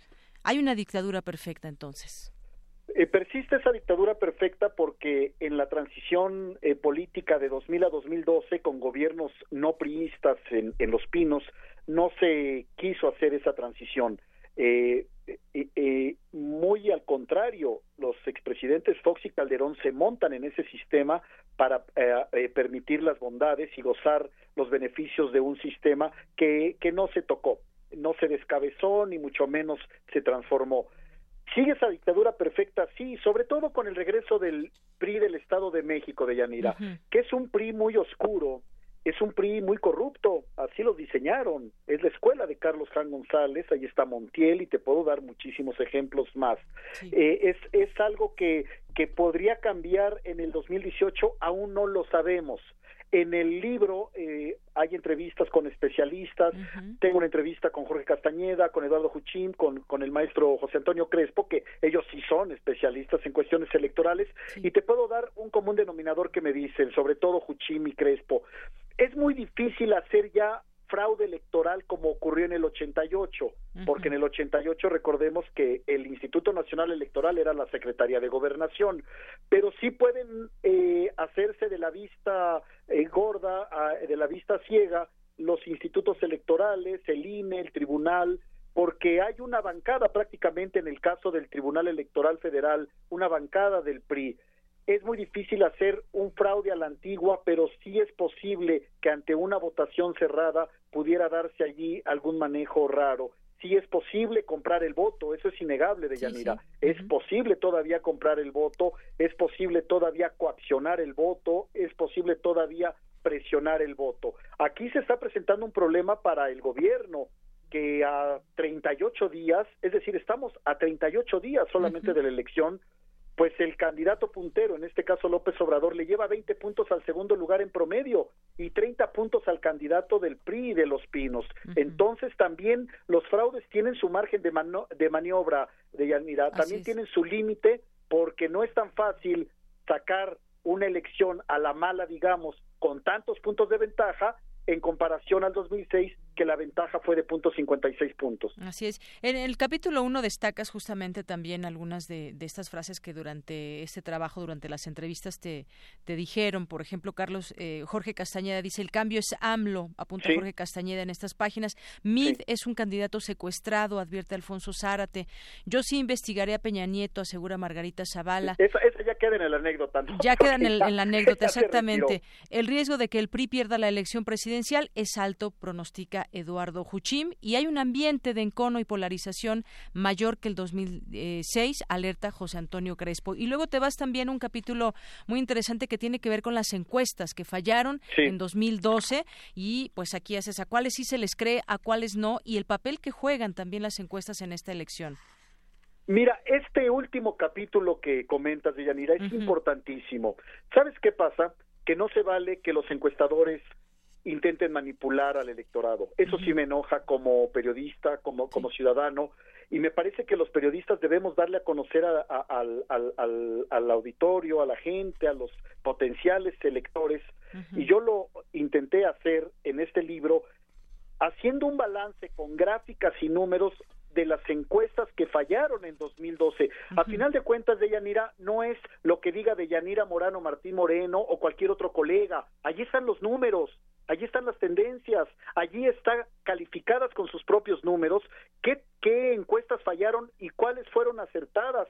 No me puedes decir ahora por ejemplo, en la página 27, cuando Buendía y Laredo se presenta ahora como una encuestadora que hay que revisar, cuando en el 2012, apenas hace seis años, le daba 33 puntos de ventaja a Enrique Peña Nieto en junio de 2012, cuando todos sabemos que solamente ganó por 7 puntos.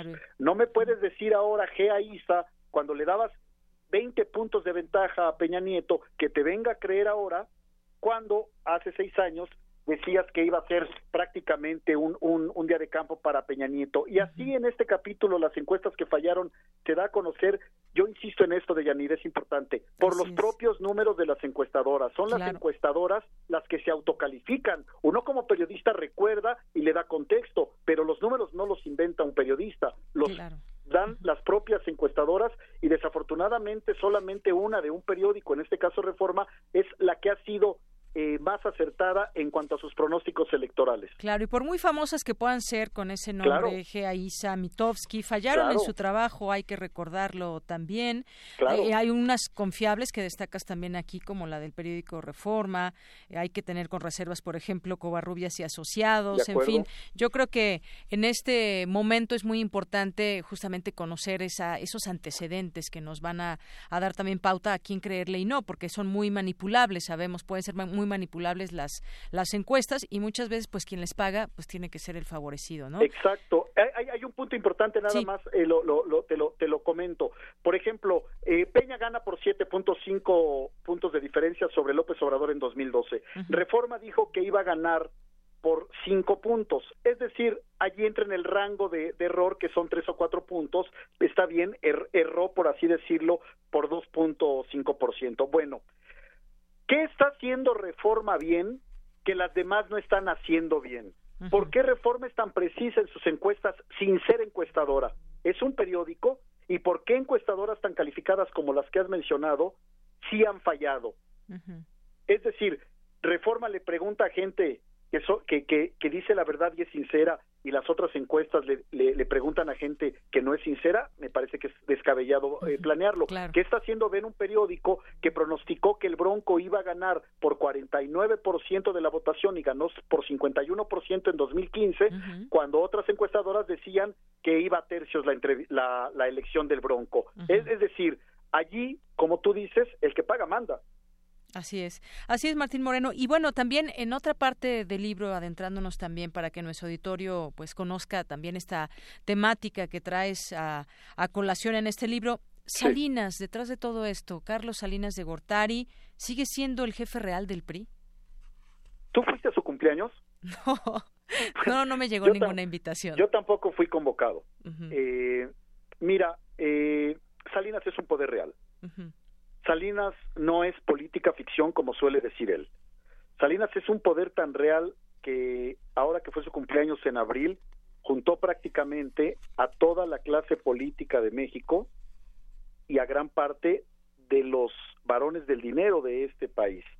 Salinas tiene una obsesión con evitar que llegue López Obrador a la presidencia y eso no lo digo yo, eso lo, lo, lo, reveló en su momento, ¿recuerdas? Carlos Ahumada en su libro, con aquellas reuniones de Rosario Robles en la Casa de Salinas, reuniones que nunca fueron desmentidas. A lo máximo que llegó Salinas fue a decir, bueno, es que hablamos de otras cosas. Pues de qué iban a hablar de Yanira, ni modo de que fueran a hablar del clima, por Dios.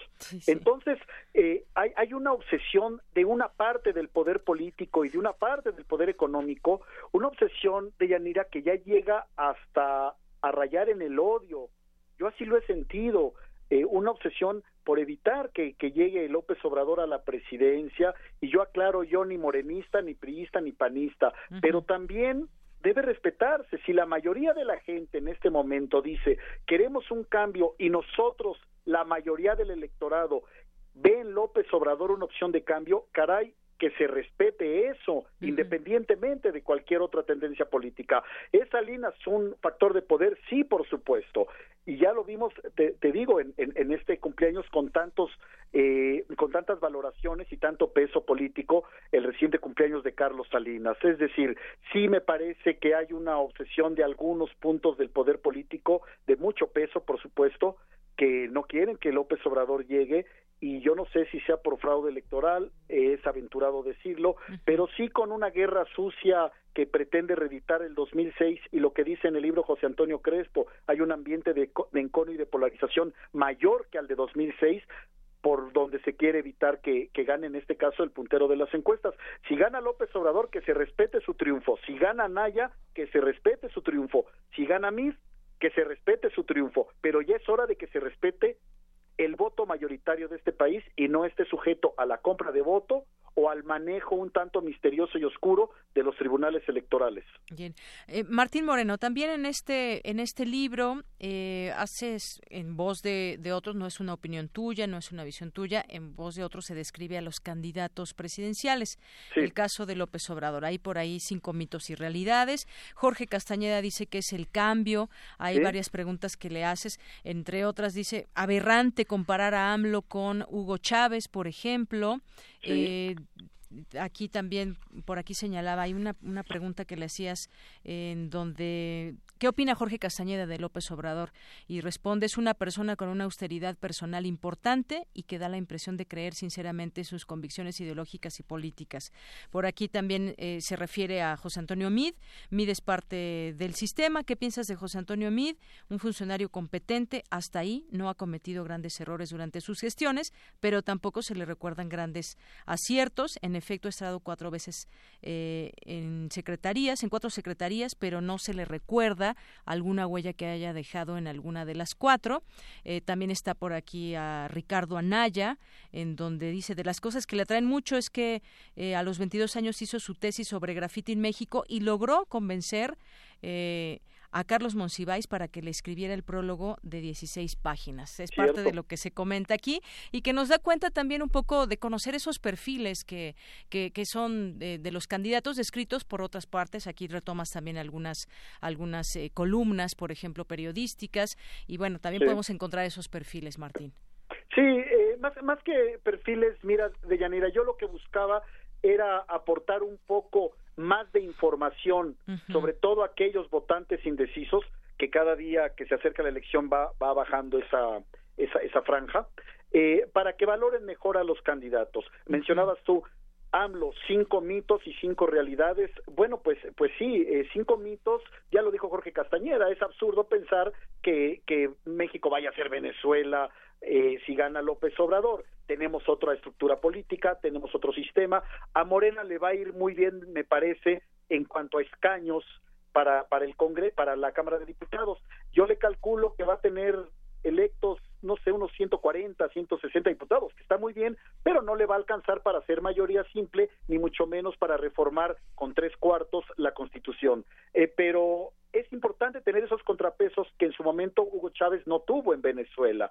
Entonces, si el propio Jorge Castañeda, que mira, estaremos o no de acuerdo en su en su postura, a veces en su arrogancia, pero creo que coincidimos en que es un tipo que tiene una visión muy profunda del, del mundo, un tipo que conoce bien al mundo, y si él dice Venezuela no tiene nada que ver con Andrés Manuel, bueno, pues por, por algo lo, lo, lo está diciendo.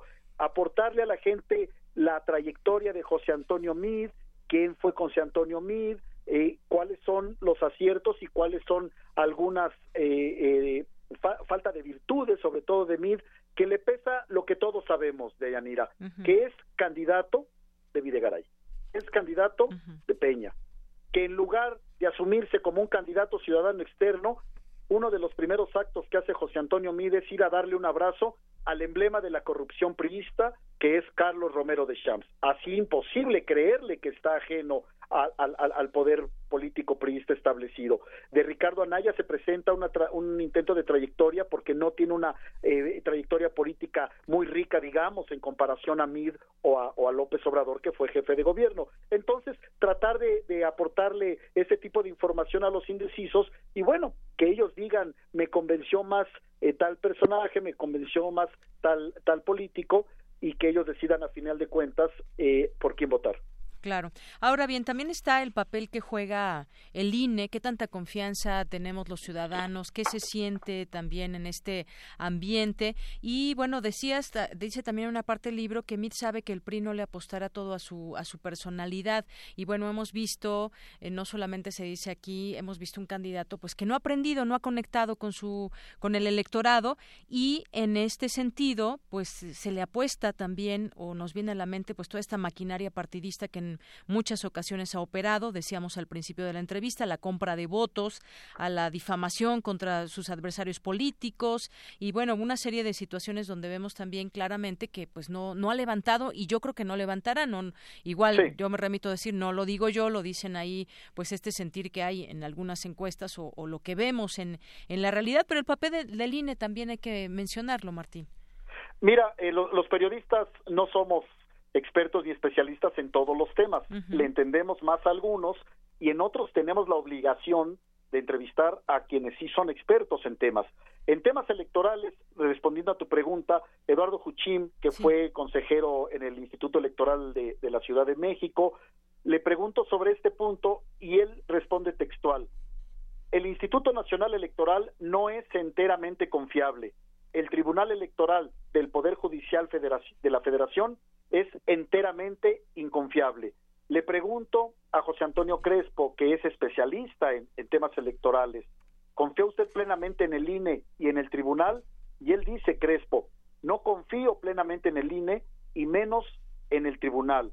En el tribunal se denota una inclinación más pronunciada a favor del PRI, pues cuatro de los siete magistrados constituyen la bancada del PRI. Entonces, bueno, con estas referencias tampoco eh, favorecedoras al, al, marco democrático en el cual se debe desarrollar la elección presidencial del 1 de julio, pues sí nos queda la preocupación, nos queda la preocupación y no quisiera ser alarmista ni mucho menos, pero en una elección cerrada como en el 2006 sí tiene mucho que ver la configuración, como dice Crespo, de las bancadas, entrecomillado, eh, que actúan tanto en el tribunal como en el INE. eh, se debe respetar el triunfo de quien sea por un voto, de acuerdo, pero ojalá que independientemente de quién lo gane, sea por una diferencia, digamos, mínima de 8 o 10 puntos para evitar suspicacias y otra situación tan tensa, tan crispante, tan estrambótica como la que vivimos eh, de Yanir en el 2006. Es decir, ojalá que sea una votación libre, pero sí que haya una diferencia entre el segundo y el primer lugar para evitar ese tipo de crispaciones que en, nada abonan al, al, desarrollo democrático del país. Así es. Y bueno, pues ya por último, Martín Moreno, en el capítulo 9 te refieres a Ricardo Anaya, el infante terrible, y pues es un texto donde lo describe Daniela Barragán de Sin embargo MX, donde pues bueno, quizás no, no sabíamos cosas de él, apareció mucho más recientemente que José Antonio Mido o que Andrés Manuel López Obrador, pero pues una historia también de, de, mm, de traiciones, de ambición que se pueden revelar en todo esto, por lo que se conoce, cómo rompió en su momento con, eh, con Madero, eh, cómo se apoderó del PAN, en fin, creo que no sale muy bien parado en esta, en esta columna, ¿no? Mira, el, la trayectoria de Ricardo Anaya es, es corta. Algo hace Ricardo Anaya que ha ganado las batallas importantes que ha tenido y que ha debido ganar en, en su en su trayectoria. A mí eso no no me asusta, ¿no? Porque la palabra traición tiene hasta connotaciones filosóficas, morales, en fin, que, que, podríamos eh, confundir en, algún momento. Pero, por ejemplo, ¿traicionó a Madero? Sí. Le debía la presidencia del PAN a Madero y no lo dejó ser coordinador de los diputados eh, panistas, tanto así que tuvo que irse a refugiar eh, Madero, Gustavo Madero, al gobierno de, Javier Corral en Chihuahua. Dentro del PAN, pues descabezó a Margarita y a Felipe Calderón, que no es cosa menor de Yanira. Tenían mucha, mucho, mucho peso eh, Felipe Calderón y Margarita Zavala dentro del PAN. Se despachó también a Mancera, se despachó a Moreno Valle. Es decir, el, el, el cuate tiene una astucia muy especial para salir adelante y por supuesto que ahora su gran reto es descabezar a López Obrador. En el último debate me parece, en el debate del domingo pasado, me parece que no queda muy bien parado Anaya, porque esa misma noche el periódico Reforma y sin embargo lo desmintieron de inmediato con el caso de la inversión extranjera que dijo durante el debate, allí mintió Anaya, y también con la presentación famosa esta de la portada descabezada de proceso, donde le vuelan el cintillo. Eh, no llevó la revista, llevó ahí una cartulina y, ahí le quitó algo que no le descabezó, Descabezó el cintillo. Entonces, bueno, eso se llama trampa, como quieras matizarlo, ¿no? Es una trampa. Entonces, me parece que no queda bien, bien parado, pero algo ha hecho que a enemigos de peso, como Calderón, como Margarita, como Mancera, pues se los ha cepillado Entonces, vamos a ver a qué costo va a querer ganar la, la elección presidencial y sobre todo si le va a alcanzar esta astucia. A título estrictamente personal, como periodista, viendo fríamente las cosas, yo ya veo muy difícil que se revierta esta ventaja de Yanira. Oye, estamos a 38 días nada más, y de esos 38 días, quítale tres, porque el miércoles previo a la elección entra una veda, un periodo de reflexión un tanto eh, absurdo, chabacano que entra ahí, pero bueno, así está la ley electoral. Entonces estás hablando de 35 días, prácticamente poquito más de un mes. Yo ya veo muy difícil que un candidato que lleva 20 puntos sobre el segundo lugar y 30 puntos sobre el tercer lugar en promedio, como es López Obrador sobre Anaya y Mir, pueda pueda revertirse en algún momento. Yo yo no le veo por dónde, pues. Claro, como tú dices a título personal, porque en otras tribunas dicen, sí, Va, puede pasar todo y puede pasar todo y puede ser que se reviertan los números, pero bueno, iremos viendo esta realidad y analizándola también desde lo que nos corresponde, que es periodísticamente, Martín. Así es, así es. Bueno, pues muchísimas gracias, te mando un abrazo. Gracias a ti igualmente, un saludo al auditorio y lo que dices al principio es importantísimo, por el que uno quiera, libremente, pero hay que votar, así como hacemos fila para ir al fútbol o al cine, hay que hacer fila para hacer el voto el próximo 1 de julio. Esa sí es obligación ciudadana de Llanera, ¿eh? Claro hay que, sí. Hay que votar. Por supuesto. Coincido contigo. Martín Moreno, muchas gracias. A ti gracias. Buenas Hasta tardes. luego, muy buenas tardes. Pues aquí está el libro 1 de julio de 2018, Cambio Radical o Dictadura Perfecta. Se los recomendamos, ya está a la venta. Porque tu opinión es importante, síguenos en nuestras redes sociales, en Facebook como Prisma RU y en Twitter como arroba PrismaRU. Internacional RU. Los títulos de compañías automotrices de Asia y Europa caen este jueves, luego de que se filtrara información de nuevos aranceles del 25% por parte de Estados Unidos a los autos y autopartes importados. De visita oficial en China, la canciller alemana Angela Merkel destacó la importancia del diálogo. Ambas naciones comparten preocupación por las relaciones comerciales con Estados Unidos y por el rechazo de Donald Trump al acuerdo nuclear con Irán. En cualquier caso, compartimos la actitud de no querer cuestionar este acuerdo. Fue laborioso negociarlo, no es perfecto, pero siempre debes preguntarte sobre las alternativas y las alternativas son aún más inciertas. Por esa razón, creemos que es mejor mantener este acuerdo. El juicio central del caso Gürtel, la trama de corrupción política más extensa y profunda de la historia democrática española, ya tiene sentencia. Fueron condenados 27 de los 37 involucrados del Partido Popular. Asimismo, se cuestiona la credibilidad del testimonio del mandatario Mariano Rajoy. Desconozco absolutamente cómo se pagaron las obras porque yo no llevaba ningún asunto económico, como ya le he reiterado en numerosas ocasiones. El misil que derribó el avión de Malasia Airlines en el este de Ucrania en 2014 fue lanzado por la milicia rusa, confirmó este jueves el equipo de investigadores holandeses.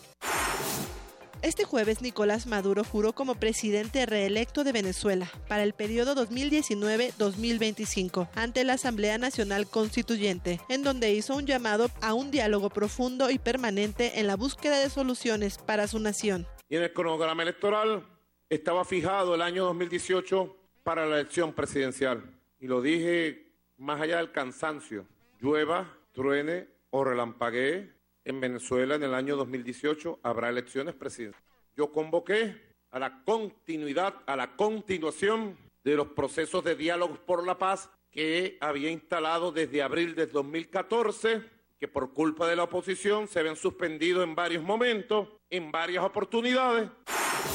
En Nicaragua, la conferencia episcopal suspendió el diálogo nacional de paz entre el gobierno y la oposición, luego de que las partes no alcanzaran ningún acuerdo. Para el gobierno de Daniel Ortega, la oposición busca una vía legal para lo que califican un golpe de Estado. Presentó el día de hoy que toca temas de democratización. Si ustedes la revisan van a encontrar que tiene aproximadamente 40 temas. Y cuando ustedes analizan esa agenda, va a encontrarse que lo que se trata es camuflada en una cobertura de amparo constitucional y legal, realmente es una ruta para golpe de Estado una, una ruta para realmente derrocar al gobierno haciendo aparentar un proceso, aparentar un proceso legal.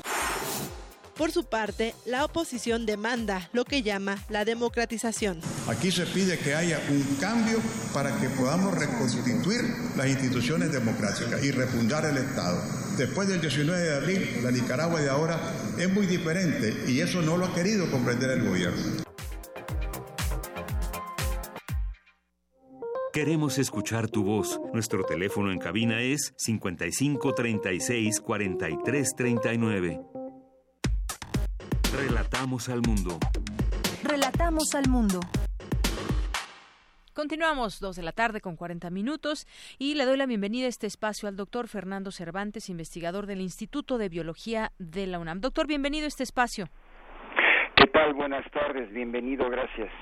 Eh, doctor, después de 32 años reapareció este parte de esta fauna, la rata canguro, en una reserva de Baja California. Se creía que estaba extinta. ¿Por qué lo traemos a colación ahora? ¿Por qué es noticia? Cuéntenos de esta rata canguro.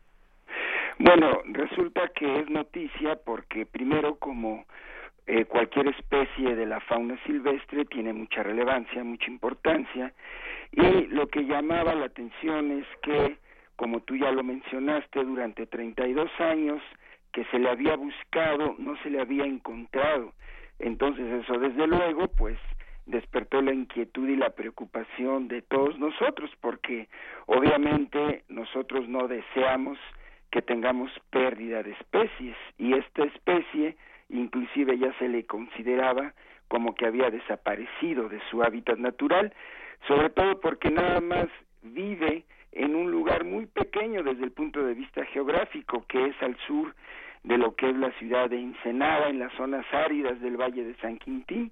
Entonces, cualquier especie que desaparece es una pérdida de la biodiversidad y siendo tan importante y estando siempre preocupados por conservar la biodiversidad, causó mucha relevancia el saber que a pesar de haberse considerado ya perdida, pues se le encuentra nuevamente viva en su hábitat natural.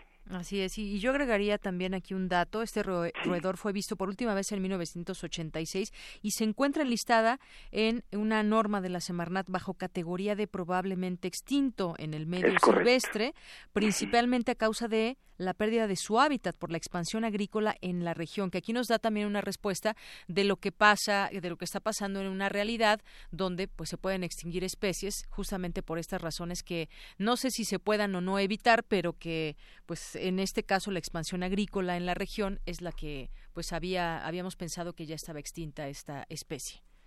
Sí, es correcto y lo que sucede es que este es un caso típico clásico en donde pues como ni siquiera ponemos mucha atención a qué especies hay en los lugares en donde desarrollamos actividades que puede perjudicar el ambiente, pues ni siquiera probablemente los locales sabían que existía una especie de roedor que nada más se encontraba ahí y probablemente tampoco sabían que estas actividades de agricultura, de eliminación del hábitat natural, pues iban a perjudicar la existencia de esta especie. Yo creo que aquí el principal eh, factor que ocasionó el que se considerara como extinta es que ni siquiera existía el conocimiento claro de parte de las comunidades locales de la existencia de esta especie. Así es. Y, bueno, justamente también en estas áreas, eh, estas reservas donde fue descubierta, están certificadas por la CONAMP bajo la categoría de áreas destinadas voluntariamente a la conservación y se protegen mediante un convenio de conservación con una asociación civil que es Terra Peninsular.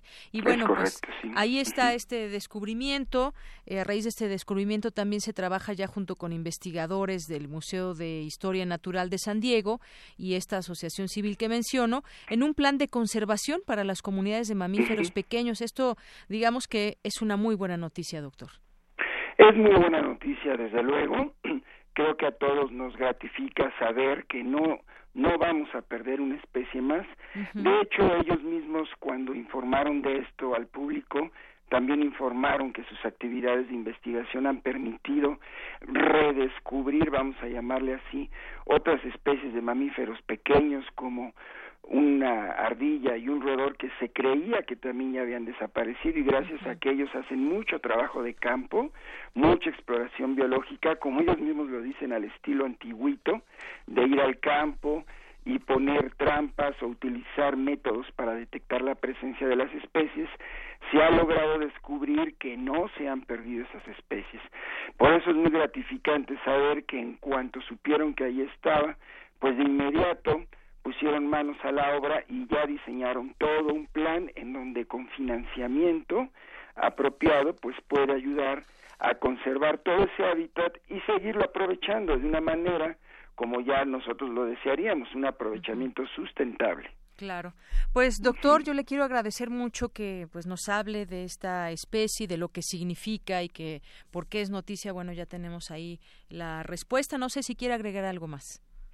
Sí, que ahora no hay que dejar lo que pase, ¿verdad? Porque cuando suceden este tipo de acontecimientos tan importantes para la conservación de la biodiversidad, después empiezan a perder como que relevancia, ¿no? Se diluyen entre el mar de eventos de todos los días. Entonces, qué bueno que podamos seguir informando al respecto. Gracias porque ustedes están desarrollando esa labor. Ojalá cada cierto tiempo puedan retomar nuevamente la información para ver en qué va este proyecto, porque no nada más va a beneficiar a la ratita, que su nombre científico es Dipodomis gravipes, esta rata canguro, como se le conoce del Valle de San Quintín, sino que va a beneficiar en su conjunto a todas las especies de plantas y animales que comparten el hábitat con ella en esa región tan pequeña geográficamente hablando de la que es endémica, esto es que nada más ahí se le encuentra esta especie. Así es, pues doctor, efectivamente le tomamos la palabra y podemos ir platicando de cómo va este este proyecto eventualmente y platicarlo con usted. Yo le agradezco mucho estos minutos aquí en Prisma RU de Radio UNAM. Lo mismo, muchas gracias, Deyanira. Hasta luego. Muy buenas tardes. Doctor Fernando Cervantes, investigador del Instituto de Biología de la UNAM. Relatamos al mundo. Relatamos al mundo.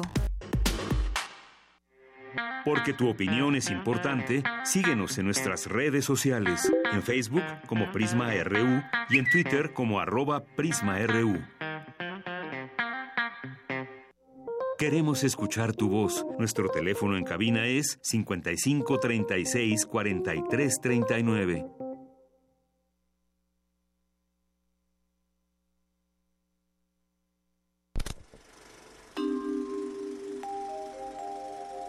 43 39.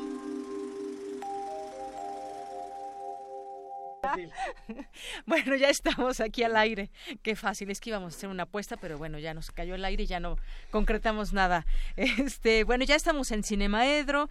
Maestro Carlos Narro, su director de difusión cultural de Radio UNAM, bienvenido. Ya deja ese vicio de las apuestas de Yanira. Te va a llevar a la ruina. No, en esta vez a lo mejor ganaba. Ah, no, bueno. Yo no, no hablo en general de esa costumbre tuya de Ah, apostar bueno. por todo, pues. ¿no? O sea, Bueno, no, nada más lo hago contigo, fíjate. ¿Ah, sí? De estar apostando. sí. ah, entonces el apostador soy yo.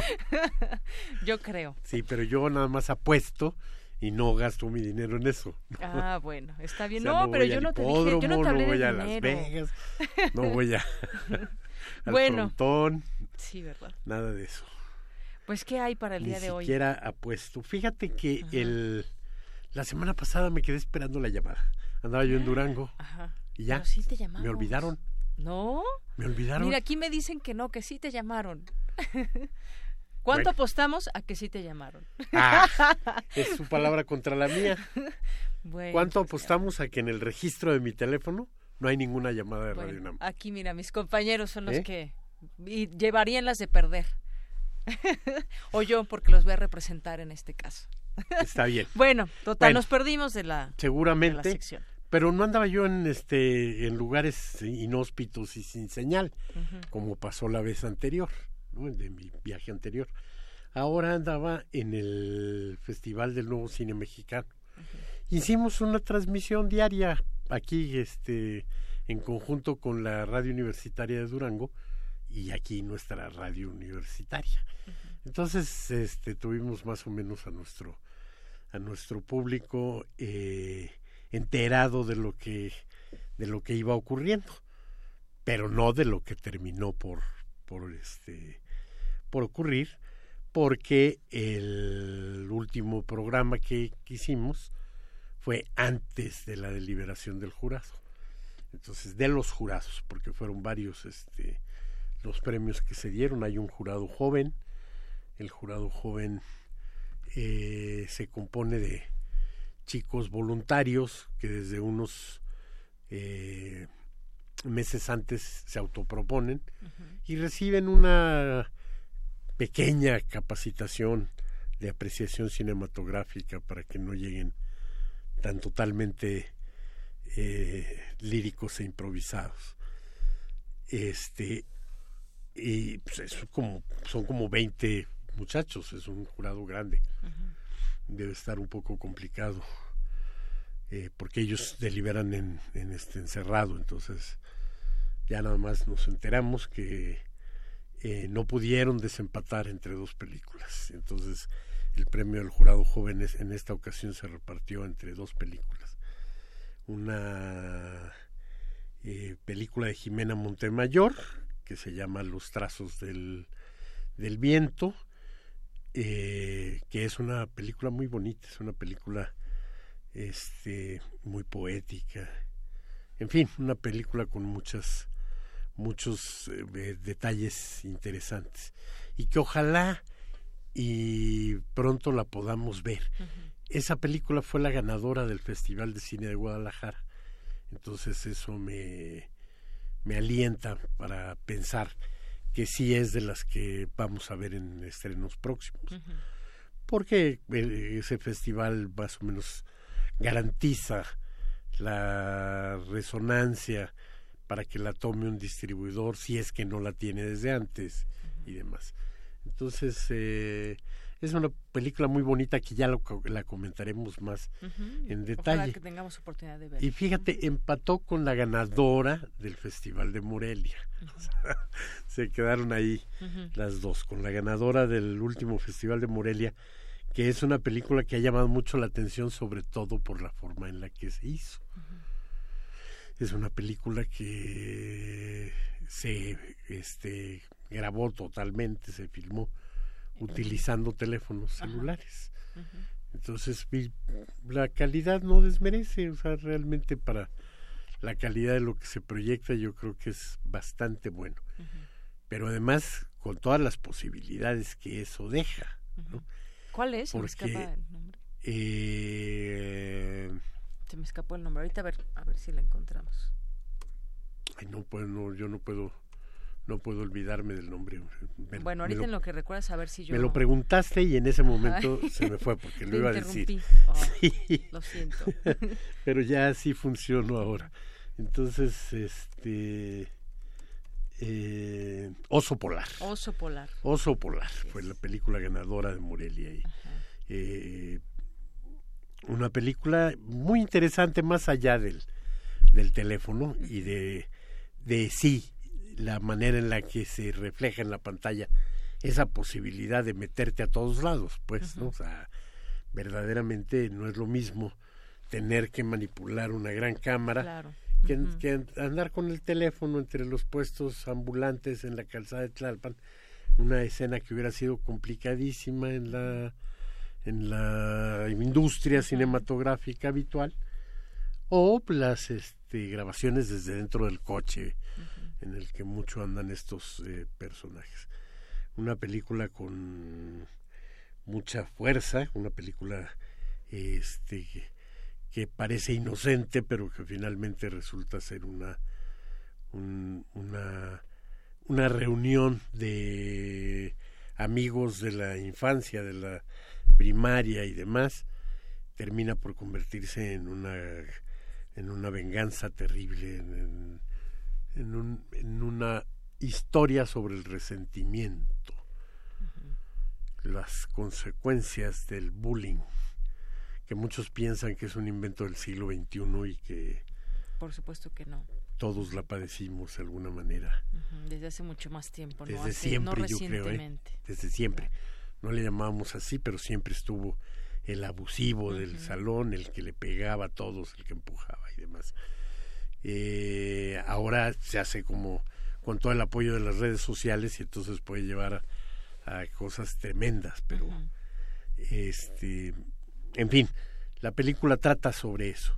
Y la, la película este verdaderamente una película a destacar que yo espero también que llegue a la exhibición normal o, o semi-normal, porque no tenemos una exhibición normal. Ahí voy con mi cantaleta de siempre, pero este verdaderamente me, me dejó sumamente triste ver que en la reunión específica de los representantes de cultura de los candidatos poco se habló del cine y lo que se habló fue pura generalidad, todo fue sin sustancia y nadie le entró al, al toro por los cuernos. Una reunión en la que estaba este Raúl Padilla representando a, al canalla, perdón, perdón, Anaya, Ricardo Anaya. Perdón. Este estaba el de, estaba Beatriz, Paredes, estaba, estaba no me acuerdo cómo se llama la que Alejandra Fraustro Alejandra Fraustro y quién más estuvo bueno, no me estaban acuerdo, todos, estaban los representantes. Estaban todos, pero bueno, pues no. Para hablar de cultura verdaderamente, y todo, el cine está inmerso este, ahí. Fue una decepción, una decepción para la cultura, pero para el cine fue prácticamente una bofetada, vamos, no les importa. Así que venga lo que venga, vamos a tener seis años más en los que nos vamos a estar quejando de todo, ¿no? Porque por lo visto vamos a seguir en el imperio de las transnacionales norteamericanas del cine y en el en la falta de compromiso de los este de las autoridades cinematográficas nacionales y no no no no se ve que vaya a pasar nada por ese lado. Entonces bueno pues estas películas sí yo creo que van a conseguir eh, llegar a la exhibición. Y de la misma manera, ¿no? O sea, en, en una eh, desigualdad tremenda con, con las películas norteamericanas, pero eh, la película ganadora del festival, esa es la que yo creo que va a tener muchas dificultades para ser exhibida. Muy bien. Oye, también estuvo Consuelo que... que representaba a Margarita, que pues ya no está. Así es. Los que habíamos dicho. Pero pues, igual, hombre, bueno, sí, Consuelo ya estuvo y no hizo nada. Este, no, no, no había por qué esperar que nos propusieran ahora algo, este, siquiera porque están tratando de captar los votos, siquiera por eso debieran haber hecho algún desplante eh, en el que pareciera que se dieran cuenta de realmente lo importante que, es la cultura para el país. ¿no? O sea, finalmente la cultura es la que nos da identidad. O sea, yo creo que es nuestra historia y la cultura los dos ejes sobre los cuales gira nuestra identidad. Y nomás no le ponen la, atención a eso porque eh, en el supuesto, porque además sus programas económicos tampoco son este, que, podamos pensar que va a cambiar eh, la situación que vivimos. Pero este ahora sí que estoy eh, este de acuerdo con Marcos Rascón y el, el este el texto que que sacó este haciendo su análisis sobre lo que estamos viviendo. Eh, les recomiendo que lo busquen. Yo lo lo leí en el internet pero creo que está publicado en este en Milenio o en alguno de esos este diarios te gustó entonces ese artículo y te gusta como candidato mira, este, voy a votar por él. Este, ya me presionas. Ya pues, yo te lo digo. No, yo no te Voy a votar por él. Voy a votar por él porque es un hombre al que sí le importa la cultura. ¿Sí? Y es un hombre al que sí le importa la comida también. Hizo una serie magnífica de gastronomía. Un día me lo encontré aquí en el, en el mercado. y seguramente ha sido a su, este, restaurante. Su reportaje. Muchas veces estuve en, en, su restaurante. Y y sí, bueno, este, pero te digo, lo, lo que me parece terrible es que la película ganadora del festival es así, es escasas las posibilidades que tiene de la exhibición. Su director Raúl Rico lo sabe, lo sabe y se ha planteado que igual de la misma manera en que levantó la producción, este va a dedicar un tiempo a la exhibición. Es una película filmada en Mazatlán, es una película eh, verdaderamente sorprendente, ahora que siempre estamos hablando de la violencia y demás. Es una película que habla de la violencia, pero lo habla con una este con una forma de abordarlo que ni se va al amarillismo ni nada, nos llega mucho más profundamente. Y ahora él se va a dedicar a equipar una camioneta e irse a las rancherías a exhibir su película. Como le hacíamos en el cine móvil de los años 70, va a andar él eh, de arriba para abajo con su película. Muy bien. Y yo creo que la pasaremos en Radio Universidad, en el cine Tonalá, en algunos lados. Bueno. Ya les estaremos comentando. Pues muy bien, ya nos vamos porque te puedo apostar que si no terminamos ya. La nos película se llama Los. Débiles, fíjate nada más, me voy sin decir Los siquiera Débiles. el nombre de Raúl Rico. Muy bien. Bueno, pues ya nos vamos. Muchas gracias. Muchas gracias, Carlos Narro. Gracias a usted. Soy de Yanira Morán. A nombre de todo el equipo, gracias. Buenas tardes. Hasta mañana.